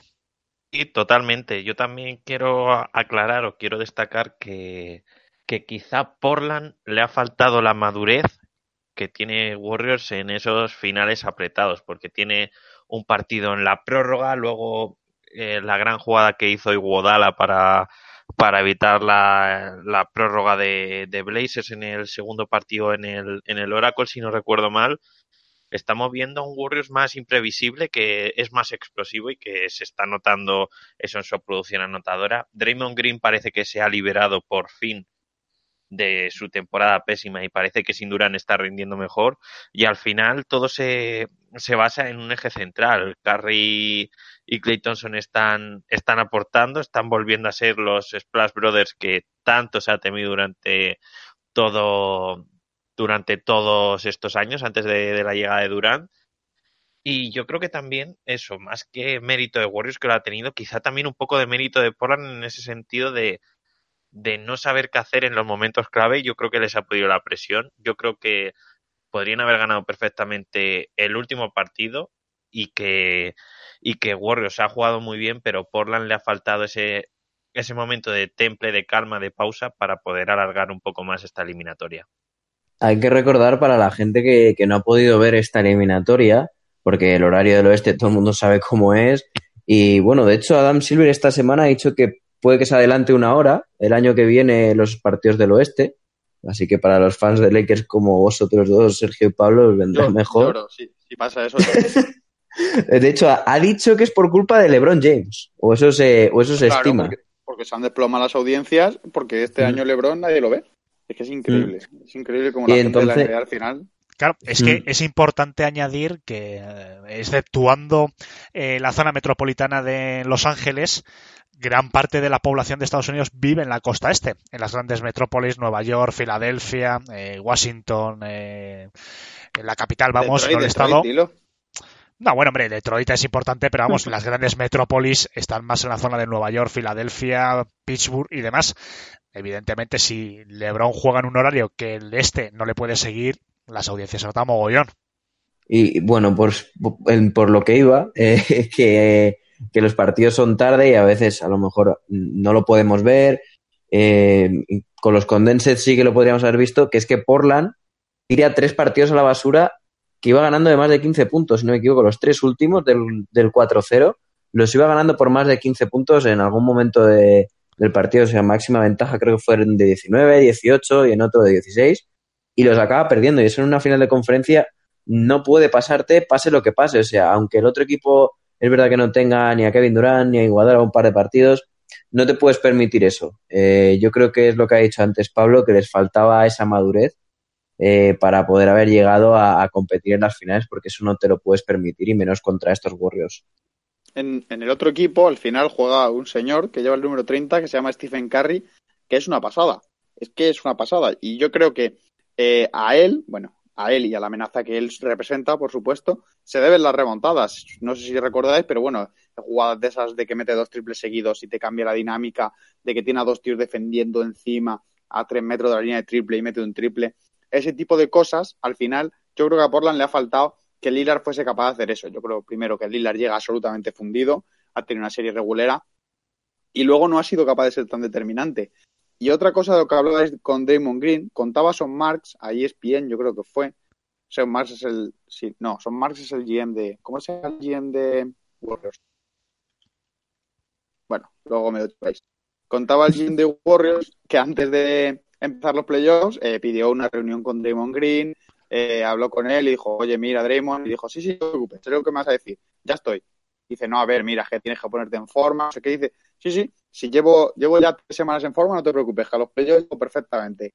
Y bueno, que llevaba como, había perdido como cuatro kilos ya y estaba camino de seguir trabajando y al final parece que sí que se puso en forma, porque yo creo que la forma física de Draymond Green se la nota una barbaridad, está mucho más fino, corre más, llega a todo, está más fuerte. Y creo que al final, pues eso, es un jugador que hemos hablado muchas veces, sabemos que de aquí varios le odiamos, simplemente, y, creo que tiene, que es un jugador que su cabeza le juega malas pasadas y creo que en temporada regular pues, ha pasado olímpicamente, pero ya ha llegado el momento de ponerse serio y es un tío que se ha puesto serio y cuando se ha puesto serio, pues volvemos a recuperar al jugador ese que decíamos, es Draymond Green el jugador más importante de los Warriors, es el mejor defensor del año, un jugador que estamos hablando de una calidad que se nos estaba empezando a olvidar. Lo que pasa es que ha tenido ¿no? una temporada regular muy floja, pero sí que es cierto, dos triples dobles seguidos en, en los dos últimos partidos de la serie. en el penúltimo partido que los Warriors ganan a domicilio 110 a 99. Draymond Green con 20 puntos, 13 rebotes, 12 asistencias, 4 robos, también que es una estadística que muchas veces no se tiene muy en cuenta, un más 16, 38 minutos. Pues es el Draymond Green que nos tenía acostumbrado a otros años. Lo que pasa es que este año pues ha estado muy, muy ausente, ¿no? Quizás tampoco nos queremos enrollar mucho en este tema, pero mm, lo que hemos hablado otras veces, que quizás un exceso de protagonismo de estrellas, siempre tiene que haber alguien que dé un paso atrás. Y quizás este año, pues Draymond Green le, le ha tocado. Al no estar Kevin Durant ahora, pues bueno, quizás él y Stephen Curry son los principales beneficiados en el sistema. Pero bueno, digo que 4-0, rotundo de los Warriors. Yo creo que han apretado un poquito más, además, en esta serie, para llegar descansados, porque saben que, bueno, sea Toronto, sea los Bucks, van a tener que sudar. No es fácil defender ni a Kawhi Leonard y sobre todo ante Tocumbo. Tendrán que pensar muy bien el sistema. En el caso de que Santo Tucumbo, pues no se sabe si va a ser Damon Green el encargado de defenderle. No se sabe. Kawhi Leonard, bueno, quizás en ese sentido sea más tradicional, ¿no? La defensa sobre él, aunque sea muy buen atacante. Pero ante Tocumbo ya sabemos que todos los equipos tienen problemas. Y yo creo que han apretado un poquito contra Portland para este 4-0 y poder llegar eh, descansados. Chicos, ¿algo más que queráis añadir acerca de las finales de conferencia? Yo creo que ya la mayoría estamos mirando los jugadores del draft. Pues sí, sí, sí. Pues si os parece bien, que ya que tenemos esta semana a Manu, vamos a meter la cabecera y vamos a hablar un poquito en Back to Rookies. Rookie of the rookie of the rookie of the year. Rookie of the rookie of the rookie of the year. Bitch, I ball hard, I'm the rookie of the year. Rookie of the rookie of the rookie of the year. Bitch, I'm balling hard, I'm the rookie of the year. Bueno, Manu, teníamos ganas de que vinieses, aparte de porque te queremos mucho, también para que tu sabiduría con el tema de los rookies y de los futuros rookies, pues bueno, nos tienes que contar muchas cosas, porque yo voy a empezar esta semana hablando de lo mío, que a mí al fin y al cabo los otros rookies me da igual. Vamos a ver, Detroit tiene tres candidatos que a lo mejor después no es ninguno, quién sabe, porque esto es así. Pero bueno, se está hablando mucho de tres jugadores y me gustaría que, bueno, que nos expliques un poco, porque además sé que este programa tiene pues eh, bastante audiencia de, de seguidores de Detroit. Entonces tenemos tres nombres, Keldon Johnson de Kentucky, Romeo Lanford de Indiana y Okopala, que no sé de dónde es ahora mismo, la verdad, que suena mucho para eh, Detroit Pistons, esa posición pues 15. ¿Qué nos puedes comentar? ¿Qué nos puedes recomendar? Por si este programa también lo están oyendo en Detroit, pues eh, Ed Stefanski y demás. ¿Qué le recomendarías?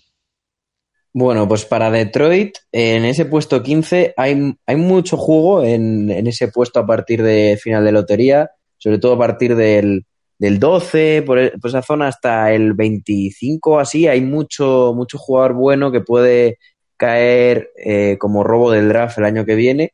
Eh, has hablado de Romeo Lanford, es el que más alto lo sitúan entre estos. Eh, es un escolta muy anotador de, de, la Universidad de Indiana, como has dicho.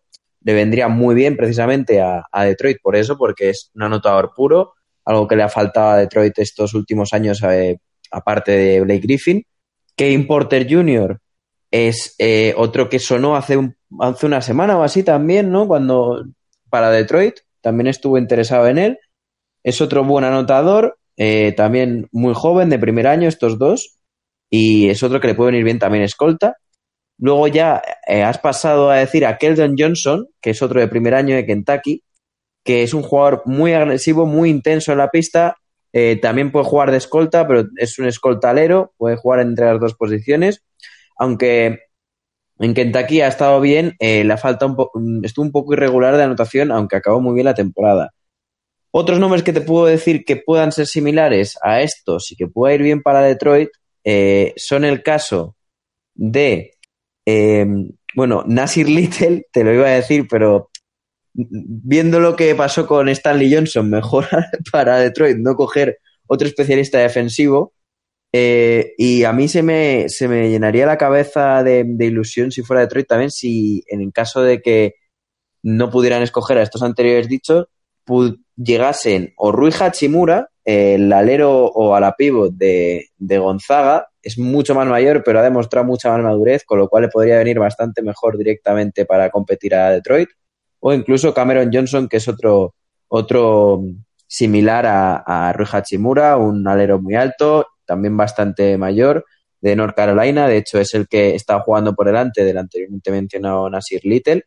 Así que esos son los nombres que yo manejaría para, para Detroit, porque no les veo cogiendo otra vez defensores, la verdad. No, No, lo no, no, no, necesitan. por Dios. Que aparte que Me- Bruce Brown ya es eh, especialista defensivo y está muy bien defender, siempre ha sido la filosofía de Detroit desde los años 80, pero claro, alguien tiene que meter la pelotita en el aro porque si no, no se gana defendiendo solo. Y Blake Griffin, el hombre, pues claro, después se nos machaca y llega a playoff como llega. Sergio, ¿Me que dejáis? decir algo. Sí. sí. sí. Sí, me dejáis. ¿Qué, qué, Casey O- Okpala es el otro que has dicho? Mm, Que es el, el alero de, de Stanford. Sí, Pues ese chico es, para que te hagas una idea, Alejandro, que creo que no habéis hablado de él, a mí me recuerda un poco a Kevin Knox. Es más bajito que él, pero bueno, es ese tipo de jugador, muy atlético, eh, con muchas posibilidades, que juega muy físico, pero que luego defiende su madre y su abuela, porque él no. Yo es, es lo que recuerdo de él. Ese lo estaba mirando porque, claro, tened en cuenta que yo pensaba que los Lakers iban a elegir el 11. Entonces estaba mirando por allí. no, no estaba mirando, no estaba mirando lo que estoy mirando ahora. Entonces, ese chico a mí me gusta, pero es un jugador que no te va a dar, yo creo que no te va a dar este año. Es un poco, Kevin Knox es una comparación muy buena, es un poco más bajito que Kevin Knox. No sé cómo explicarlo. El típico escolta, yo qué sé, un Rodney Hood de la vida, una cosa así, un escolta, tirador, un poco pecho Sí. frío. Ese Bueno. tío, yo creo que le- he leído la comparación con Rodney Hood más veces. Sí, Sergio, Es ya que estás así, hablando, pero- que bueno, también coméntanos tú y, y Pablo, aprovecha la situación para hablarnos de ese pick tan maravilloso que tenéis y bueno, ya que estamos aquí, vamos a hacer la carta a los Reyes Magos. ¿A quién te gustaría que eligiesen los Lakers? Pues yo quiero a Darius Garland. El otro día me dijo un poco, me dijo Manu que no, él no lo veía, pero a mí sí que me gusta mucho. A mí me gustaría, Da- Da- Darius Garland es un base. Bueno, base sí, yo creo que puede jugar de dos también. Pero vamos, es base, el base de Vanderbilt, la universidad, que hay que decirlo porque si no, si, para buscarlo mejor, si alguno quiere buscarlo. Y a mí me gusta mucho, creo que sería un, un muy buen complemento para Alonso Ball, asumiendo que Josh Hart es un gran jugador, pero quizá no es titular. Creo que me gusta mucho, tiene buena anotación. A mí me gustaría como complemento de Ball, claro, todo esto sin pensar en LeBron, por supuesto. Yo pienso en un planeta ideal en el que LeBron se vuelva a jugar a Cleveland o yo qué sé, me quiera él y nos deje vivir y nos deje organizar nuestra franquicia en paz. Yo decía lo de que lo de Garland me chocaba un poco más precisamente porque es un base, es más, es más bajito, para jugar a dos estaría un poco más limitado, aunque puede conseguirlo. Pero claro, teniendo la posibilidad de escoger a Jared Culver, que yo de verdad estoy enamorado de Jared Culver, y más después de, de esas finales de NCAA, me pareció, y, ese torneo de NCAA que realizó con Texas Tech, eh, me parece un fit perfecto porque es el escolta, que es el puesto que falta ahí, un escolta muy anotador, y es un jugador que veo además muy capacitado para jugar con LeBron y con un equipo muy, muy atlético. No sé cómo lo, lo verías tú antes que Garland.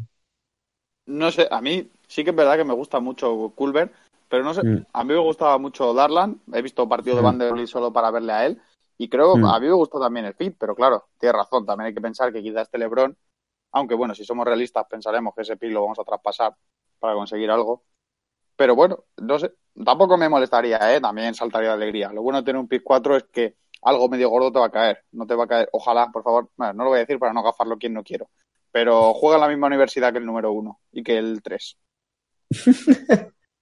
¿Cuánta manía al pobre Cam Redis? ¿Qué? Es, es- ¿Qué cuánta es ma- Andrew, Andrew- Wiggins mal, así que imaginaos. Bueno, bueno, Muy- eso muy ya lo iremos viendo estás. cuando vaya. Sí, Muy sí. convencido te veo, Sergio. A mí no me gusta. Pablo, querías decir algo, yo creo, y te hemos interrumpido un par de veces. No, es que he tenido también un problemilla ahí con, con el micro y por eso ha sido culpa mía más que, que vuestra.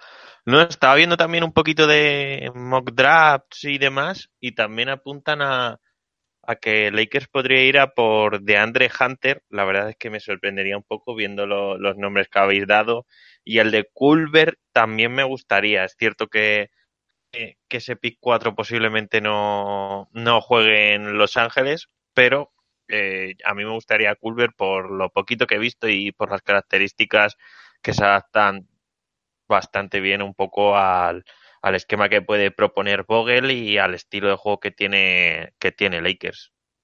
Y bueno, Manu, que no estuviste la semana pasada, tenemos equipos, los dos equipos de rookies. Voy a decirlos un poquito por encima para recordárselo a nuestra audiencia. En el primer equipo tenemos a Luka Doncic, Trae Young, Dandre Ayton, Jaren Jackson, Marvin Bagley. Y en el segundo equipo tenemos a Kevin Werther, Michael Robinson, Samet, Sexton y Alexander. ¿Qué nos, ¿Qué nos puedes decir estos dos equipos? ¿Algún análisis? ¿Algún jugador que te falte, que te sobre? No, totalmente los esperados al 100% para mí. Eh, me llama mucho la atención que sean los cinco primeros del draft los que formen el quinteto, el primer quinteto de rookies, pero es que se, se veía venir, a lo mejor Jaren Jackson tuvo un final de año un poco más difícil, pero aún así tuvo un principio de año tan bueno que, que es muy difícil moverle. Mitchell Robinson tuvo un gran final de año, pero no, no le vale para mover de ahí a, ni a Jaren Jackson ni, ni, a las buenas estadísticas que al final acabó haciendo Ayton, que veremos qué, cómo puede funcionar el año que viene, precisamente eh, con, con, un nuevo pick de, de Phoenix, que se le dio como uno de los perdedores de, de este draft, que lo es realmente, porque se esperaba un pick 3, pero eh, igualmente puede eh, coger a ese base que al final no será ya Morant, pero que tanto llevan deseando, ya sea o Darius Garland o Kobe White, ya que uno de los dos les va a caer seguro en ese pick 6. Sería muy raro que no cayese.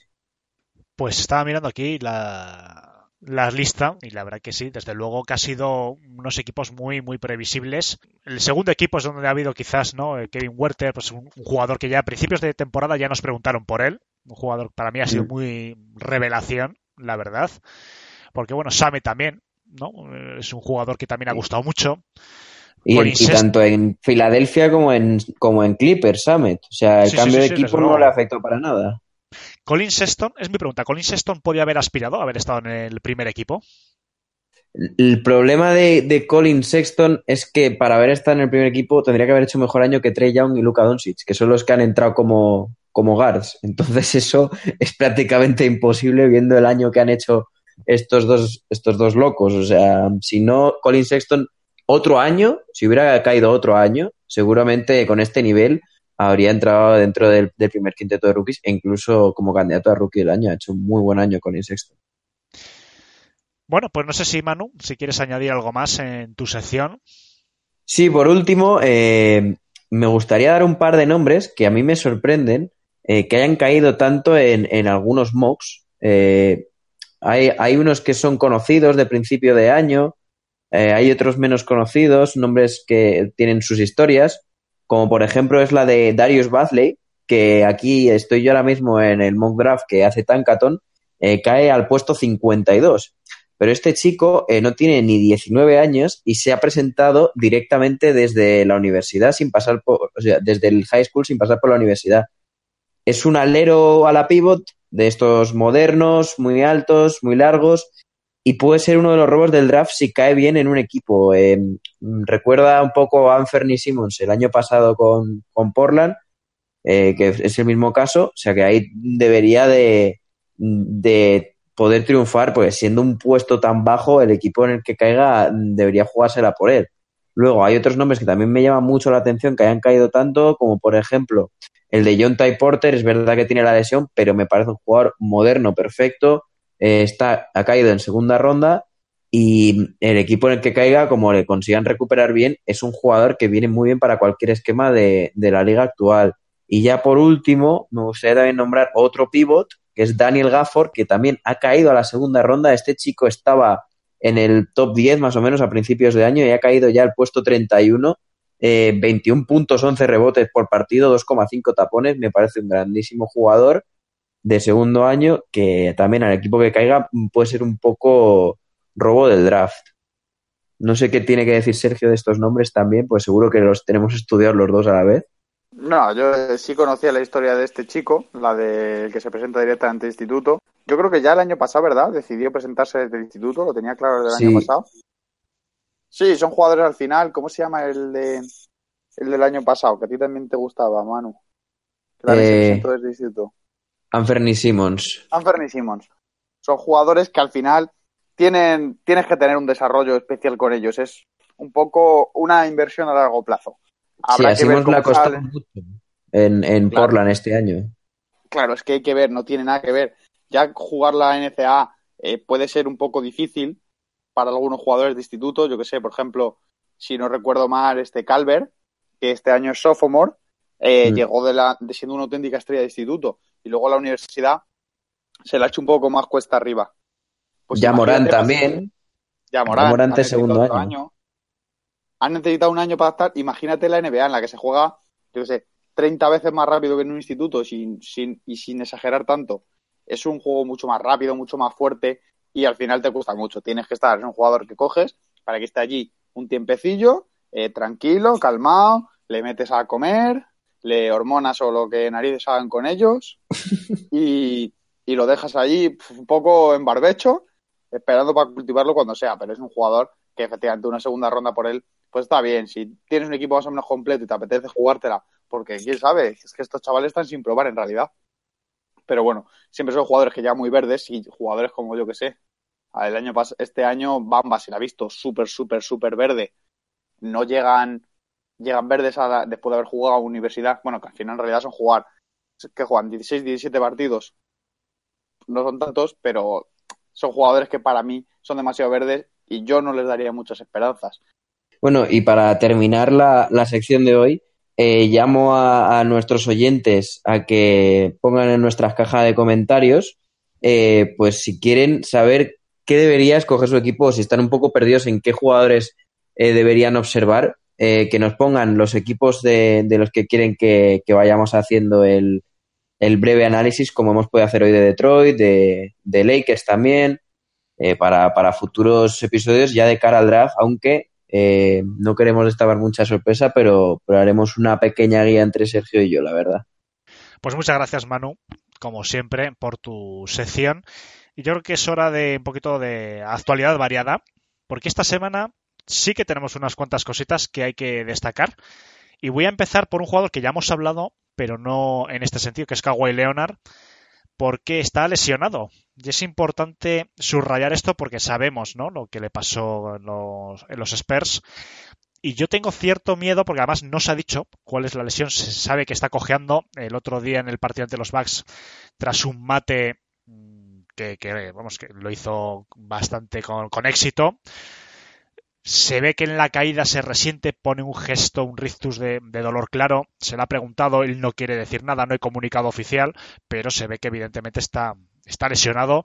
Pero él, eh, hasta que no pueda andar prácticamente, pues sabemos que va a dar el 100%. Lo que pasa que a mí me da miedo, ¿no? De, de un jugador con, con, con el bagaje que tiene en tema de lesiones, que pueda recaer, que no sé. Chicos, porque vosotros imagino que tampoco sabréis nada, pero sí que lo habréis visto, ¿no? Está cojeando, hay imágenes antes de los partidos eh, que se le ve claramente cómo cojea, cómo anda mal. Además está jugando pues prácticamente todo el partido, está siendo sustituido muy poco, está jugando al 100%. ¿Pensáis que puede tener problemas este verano? A lo mejor, no sé, además que es un, no sé si es la misma pierna que tuvo problemas el, el, el año pasado. Bromeamos mucho con lo de Kawhi, especialmente si está Toby en el programa. Un abrazo, Toby. Pero, pero hay que recordar, yo jamás se me olvidará la imagen esa en la que él cuando se suponía que estaba a punto de volver con San Antonio, subiendo un avión que prácticamente, salió un vídeo del subiendo un avión que prácticamente no podía subir, le costaba mucho trabajo. Al final, es cierto que la lesión del año pasado, bueno, pudo ser un poco una exageración por su parte para conseguir un traspaso o yo que sé, una discusión con la franquicia, pero ahí hubo una parte de lesión. Él no se empezó a perder partidos por nada, empezó con una lesión que era un poco rara, y yo creo que a mí sí que me daría miedo, porque además ahora de momento están ganando, pero en los momentos cruciales es cuando se le está empezando a notar más, cuando el estrés le pasa fatiga, el estrés físico, no el mental, que eso no creemos que tenga de eso, eh, cuando tiene ahí fatiga, eh, se le nota un poco más cansado. El otro día, al final del, del tercer partido, se le veía cojeando, pero no una ligera cojera como la que tenía Rodney Hood. No, no, una cojera, vamos, de campeonato, que casi no podía mover la pierna. Imagino que, bueno, eso es la NBA, allí, no sé, le infiltran o le, le ponen eh, antiinflamatorios, le baja la inflamación, juega el partido y luego hielo toda la noche pero yo creo que sí que puede ser preocupante, no solo a corto plazo, que ya veremos cómo se desarrolla la serie con él así, sino un poco más a largo plazo y pensando en un equipo que quiera jugarse 200 kilos este verano, a ver qué hacen con él, si de verdad tiene ahí algo. Pues más noticias. Miles Turner está muy enfadado, el jugador de Indiana, por no haber entrado en el quinteto defensivo. Quinteto defensivo que vamos a recordar está formado por Rudy Gobert, Paul George, Antetokounmpo, Marcus Smart y Eric Bledsoe. Dos jugadores de los Bucks, por cierto, y los aficionados, imagino que de Boston Celtics, pues muy contentos de que Marcus Smart haya entrado. Rudy Gobert se esperaba, Paul George, yo creo que en general eh, también. Antetokounmpo bueno, quizás no. A mí me sorprende más ante Tocumbo, pero bueno. Y en el segundo equipo estaría True Holiday, Clay Thompson, Joel Embiid, Draymond Green y Kawhi Leonard. Evidentemente estos últimos dos, tres jugadores, para mí, sin ninguna duda, la verdad. Pero bueno, Miles Turner, chicos, ¿es normal que se queje? ¿O quizás los que han entrado lo tienen más merecido? Yo pienso de que tiene motivos para quejarse porque ha hecho un gran año defensivo, pero quitar de ahí a Gobert, que es uno de los mejores defensores de la liga, eh, ante Tocumpo cuando Milwaukee ha sido una de las mejores defensas de la liga y Paul George cuando también ha sido un, grandísimo jugador en, en, una gran defensa, quizás quitaría de ahí a Paul George porque su final de año no es tan bueno y a pesar de que es un buen defensor, eh, yo pienso que está ahí por las estadísticas de robos de balón, en la cual, si no me equivoco, ha acabado como líder de la temporada. Y a mí es algo que no me parece que, debería estar tan en cuenta lo de los robos de balón en, este tipo de quintetos, ya que depende mucho del equipo en el que juegues y hay muy buenos jugadores que, o sea, muy, jugadores muy buenos robadores de balón, pero que luego no son buenos defensores. No digo que Paul George no sea el ejemplo de esto, pero, por ejemplo, Miles Turner para mí ha hecho un grandísimo año defensivo y podía haber entrado en el quinteto porque estaba en las discusiones por, mejor defensor del año. Incluso Indiana estaba entre los mejores equipos defensivos. No hay que recordar la eliminatoria contra Boston Celtics en la que había partidos a 80 puntos que parecía eso la Euroliga. A mí es que ya sabéis que no me gustan los llorones. Si este año, sí es verdad, si este año no te han cogido en el, en el mejor quinteto, pues el año que viene, al cuatro tapones a todos los más por partido y ya verás cómo te cogen. No, yo creo que al final son cosas que están muy disputadas y sí es verdad que tiene, él tiene una pequeña parte de razón con que no puede él hasta menos seguro por jugar en Indiana. Pero del segundo quinteto que ahora se me han pirado es Draymond Green, ¿no? Como pivot. ¿Y qué otro jugador grande hay? Y Joel Embiid en el segundo equipo. Embiid y, y Green. Si él me dice que es mejor defensor que Gobert, que Embiid y que Green, pues bueno, no sé. Quiero decir, es una discusión que al final, pues bueno, alguien se tiene que quedar fuera, en este caso Miles Turner. Yo creo que es un gran defensor, pero creo que los que han elegido por delante de él, que como ha dicho Manu, creo que están bien elegidos para mi gusto. Y más noticias por ahí. Dan Gilbert, el propietario de Cleveland Cavaliers, pues en unas eh, declaraciones en un diario de, Estados Unidos, The Plain Dealer, pues afirma que está casi convencido pues, de Kyrie Irving que va a dejar Boston. Cada vez hay más voces que anuncian que Kyrie Irving se va a marchar. En este programa lo hemos tratado varias veces. La verdad que, bueno, son especulaciones de, más, de momento. Parece evidente, ¿no? Sería una sorpresa que se quedase. No sabemos en qué equipo, no sabemos nada. Sergio, Pablo, se está oyendo mucho. Incluso hay montajes ya de Kyrie Irving de amarillo. ¿Qué tal le veis? No, pues feo. El amarillo no le queda bien, la verdad. Yo lo, lo dejaría de verde, que está muy bien allí, lejos y fuera de la conferencia. No, a mí no es un jugador, es un jugador que entiendo su funcionalidad, entiendo que es un jugador que es muy, muy bueno. Luego, bueno, si busca montajes, puede encontrar el montaje del jugador que quiera con la camiseta de los Lakers. Bendiciones y desgracias de esta franquicia.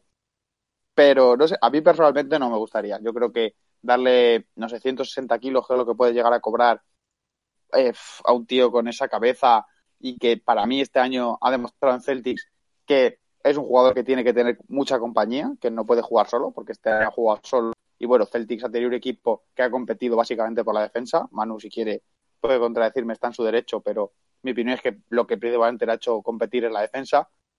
Y no sé, a mí personalmente no me gustaría mucho en Lakers. Hombre, si llega tampoco voy a decir, no, Jope, qué mal, Irving, no, Jope. Bueno, a lo mejor sí lo digo pero en principio no lo quiero en Lakers. Lo quiero lejos, que se vaya por cualquier equipo, Brooklyn, Nueva York, un equipo de la conferencia este, para no tener que cruzármelo nunca en playoffs, porque los Lakers nunca llegarán a finales nunca más. Pero, Qué negativo, por Dios. Sergio, hombre. pero que desde que se murió Reggie no es lo mismo. Pero, pero eso, yo no lo querría principalmente en Lakers. No sé si Pablo, la verdad es que no recuerdo haber si he hablado esto con Pablo o no, si él está de acuerdo conmigo. Has dicho lo del amarillo. Si es para Indiana, me vale. Ahora, no, fuera de, de coñas, yo tampoco me gustaría ver a Kyrie Irving en, Lakers porque, no sé, yo creo que hay mejores jugadores en, en la agencia libre y se ha demostrado que Kyrie Irving no beneficia a un vestuario por su forma de ser. Yo creo que se ha demostrado, por ejemplo, en, en Boston y se pudo ver en su última etapa en Cleveland como prácticamente no tenía buena relación, eso apuntaban varios medios locales y yo creo que al final aporta mucho, pero hay en otras facetas que no te aporta tanto. Y tú lo que buscas es un jugador que, que quizá no sea tan bueno como Kyrie Irving, pero que en otras facetas sea lo suficientemente valioso como para que te, añada un valor extra al equipo y yo creo que Kyrie Irving no aporta ese plus que los Lakers necesitan para dar ese paso. Muy contundentes. No sé el resto de aficionados lo que pensarán. Si queréis, nos lo podéis poner en los comentarios en iBox. Si os gustaría que Kyrie Irving acabase jugando con LeBron James en los Lakers o en cambio pues os gustaría que, que fuese a cualquier otro equipo. Y otra noticia de alcance e importante que Kevin Durant no va a llegar al inicio de las finales de la NBA, independientemente de, que la serie se alargue pues dos o tres partidos más. Mm, Hay que recordar que tiene una distensión muscular en la zona de, la pantorrilla que le sucedió pues en el, en el quinto encuentro, eh, perdón, en el quinto en- encuentro de- del partido ante los Houston Rockets. Y la verdad que bueno, que es preocupante porque a lo mejor Kevin Durant, sí que es cierto que Stephen Curry, eh, Draymond Green están jugando muy bien, Clay Thompson también, sin él, están muy motivados, pero a lo mejor ante un Antetokounmpo un, o unos Toronto Raptors, a lo mejor sí que necesitan a Kevin Durant. Pero bueno, imagino, os lo iba a preguntar, pero bueno, imagino la respuesta. Se puede notar que Kevin Durant no esté en las finales, puede hacer que haya más emoción, quizás ante unos Bucks.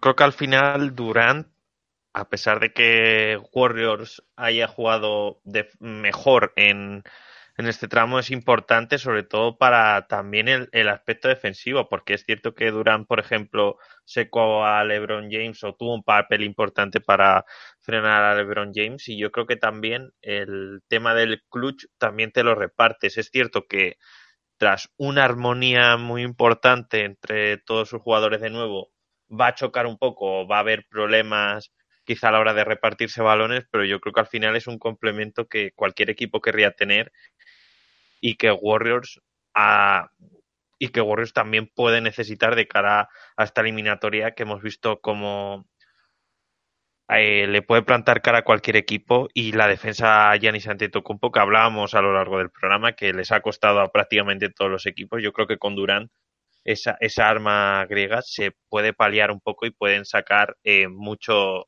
mucho en su emparejamiento defensivo. Y también, ya que hablamos de Kevin Durant, hay que hablar de, de Marcus Cousins. Está empezando ya a entrenar en, en grupo con el equipo. Se espera que sí que pueda estar en alguno de los partidos de las finales. Pero la cuestión es, eh, Cousins este año, que tiene un, un mínimo de veterano, aspiraba a un máximo, pero lo cierto es que no le hemos visto casi nada. Ese máximo, imagino que estamos todos de acuerdo en el que va a ser muy poco factible. ¿Quién puede aspirar a quedarse a Cousins? ¿Quién puede arriesgarse por Cousins? Porque Cousins, no olvidemos que hace dos años era una de las grandes estrellas de la NBA. Ahora prácticamente no se habla de él. Chicos, el que queráis. Manu, si quieres. Pues para mí debería de tener, debería de tener, que es otra cosa que los tenga, bastantes candidatos. Entre ellos, sus dos últimas franquicias. Eh, Sacramento Kings puede ser perfecto para una vuelta, ya que buscan un 5 para. eh, aunque tengan demasiados, se dice que buscan un 5 porque han estado interesados en Busevich, también en Tobias Harris y pasar a Marvin Bagley al puesto de 5.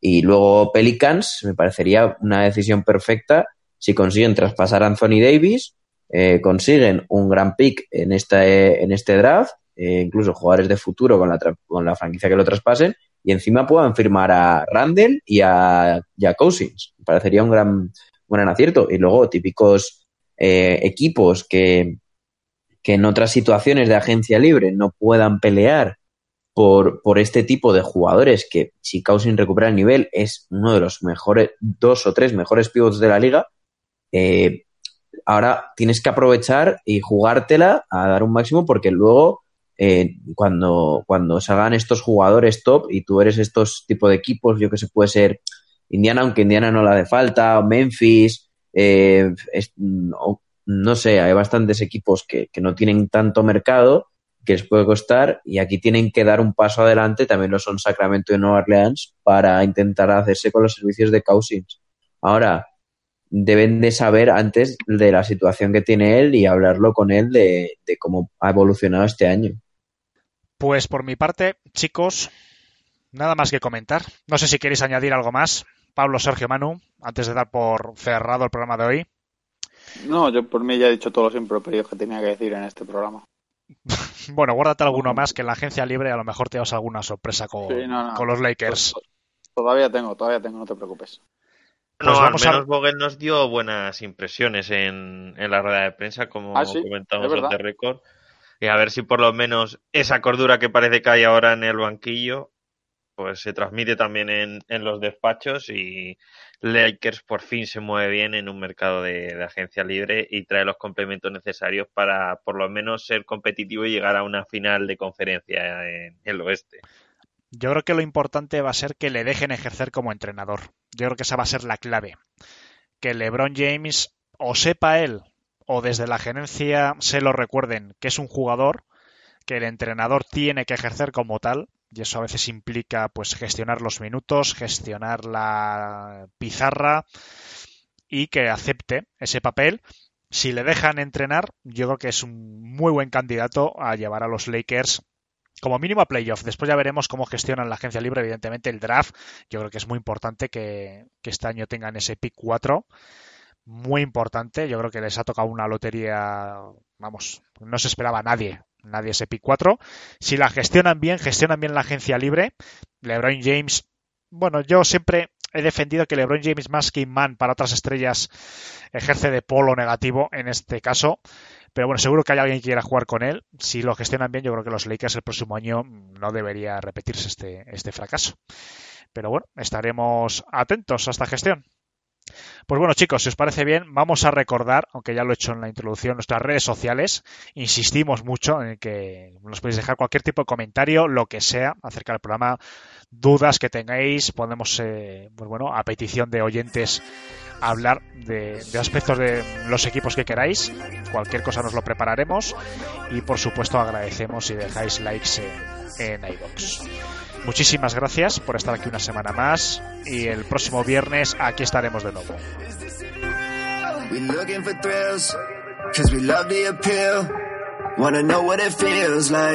This may be my last night. My flow is way past nice. Passed on to me from a past life. The girl that is riding with me, yo, you better believe that that ass nice. No, I won't ask twice, but I'm a gentleman. Course I'm a ass nice. Shot of adrenaline, benefiting off the fact that I never fit in. Fuck a sword, yo, just give me a pin and let me begin to do damage. I'm damaging. Tell me who's next, I'll dismantle him. Flows for the foes, I just know how to handle them. Sharp as Valerian steel. How do I feel? Feel like I shouldn't accept what I see. I'm everything you didn't expect me to be, except when I step to the beat.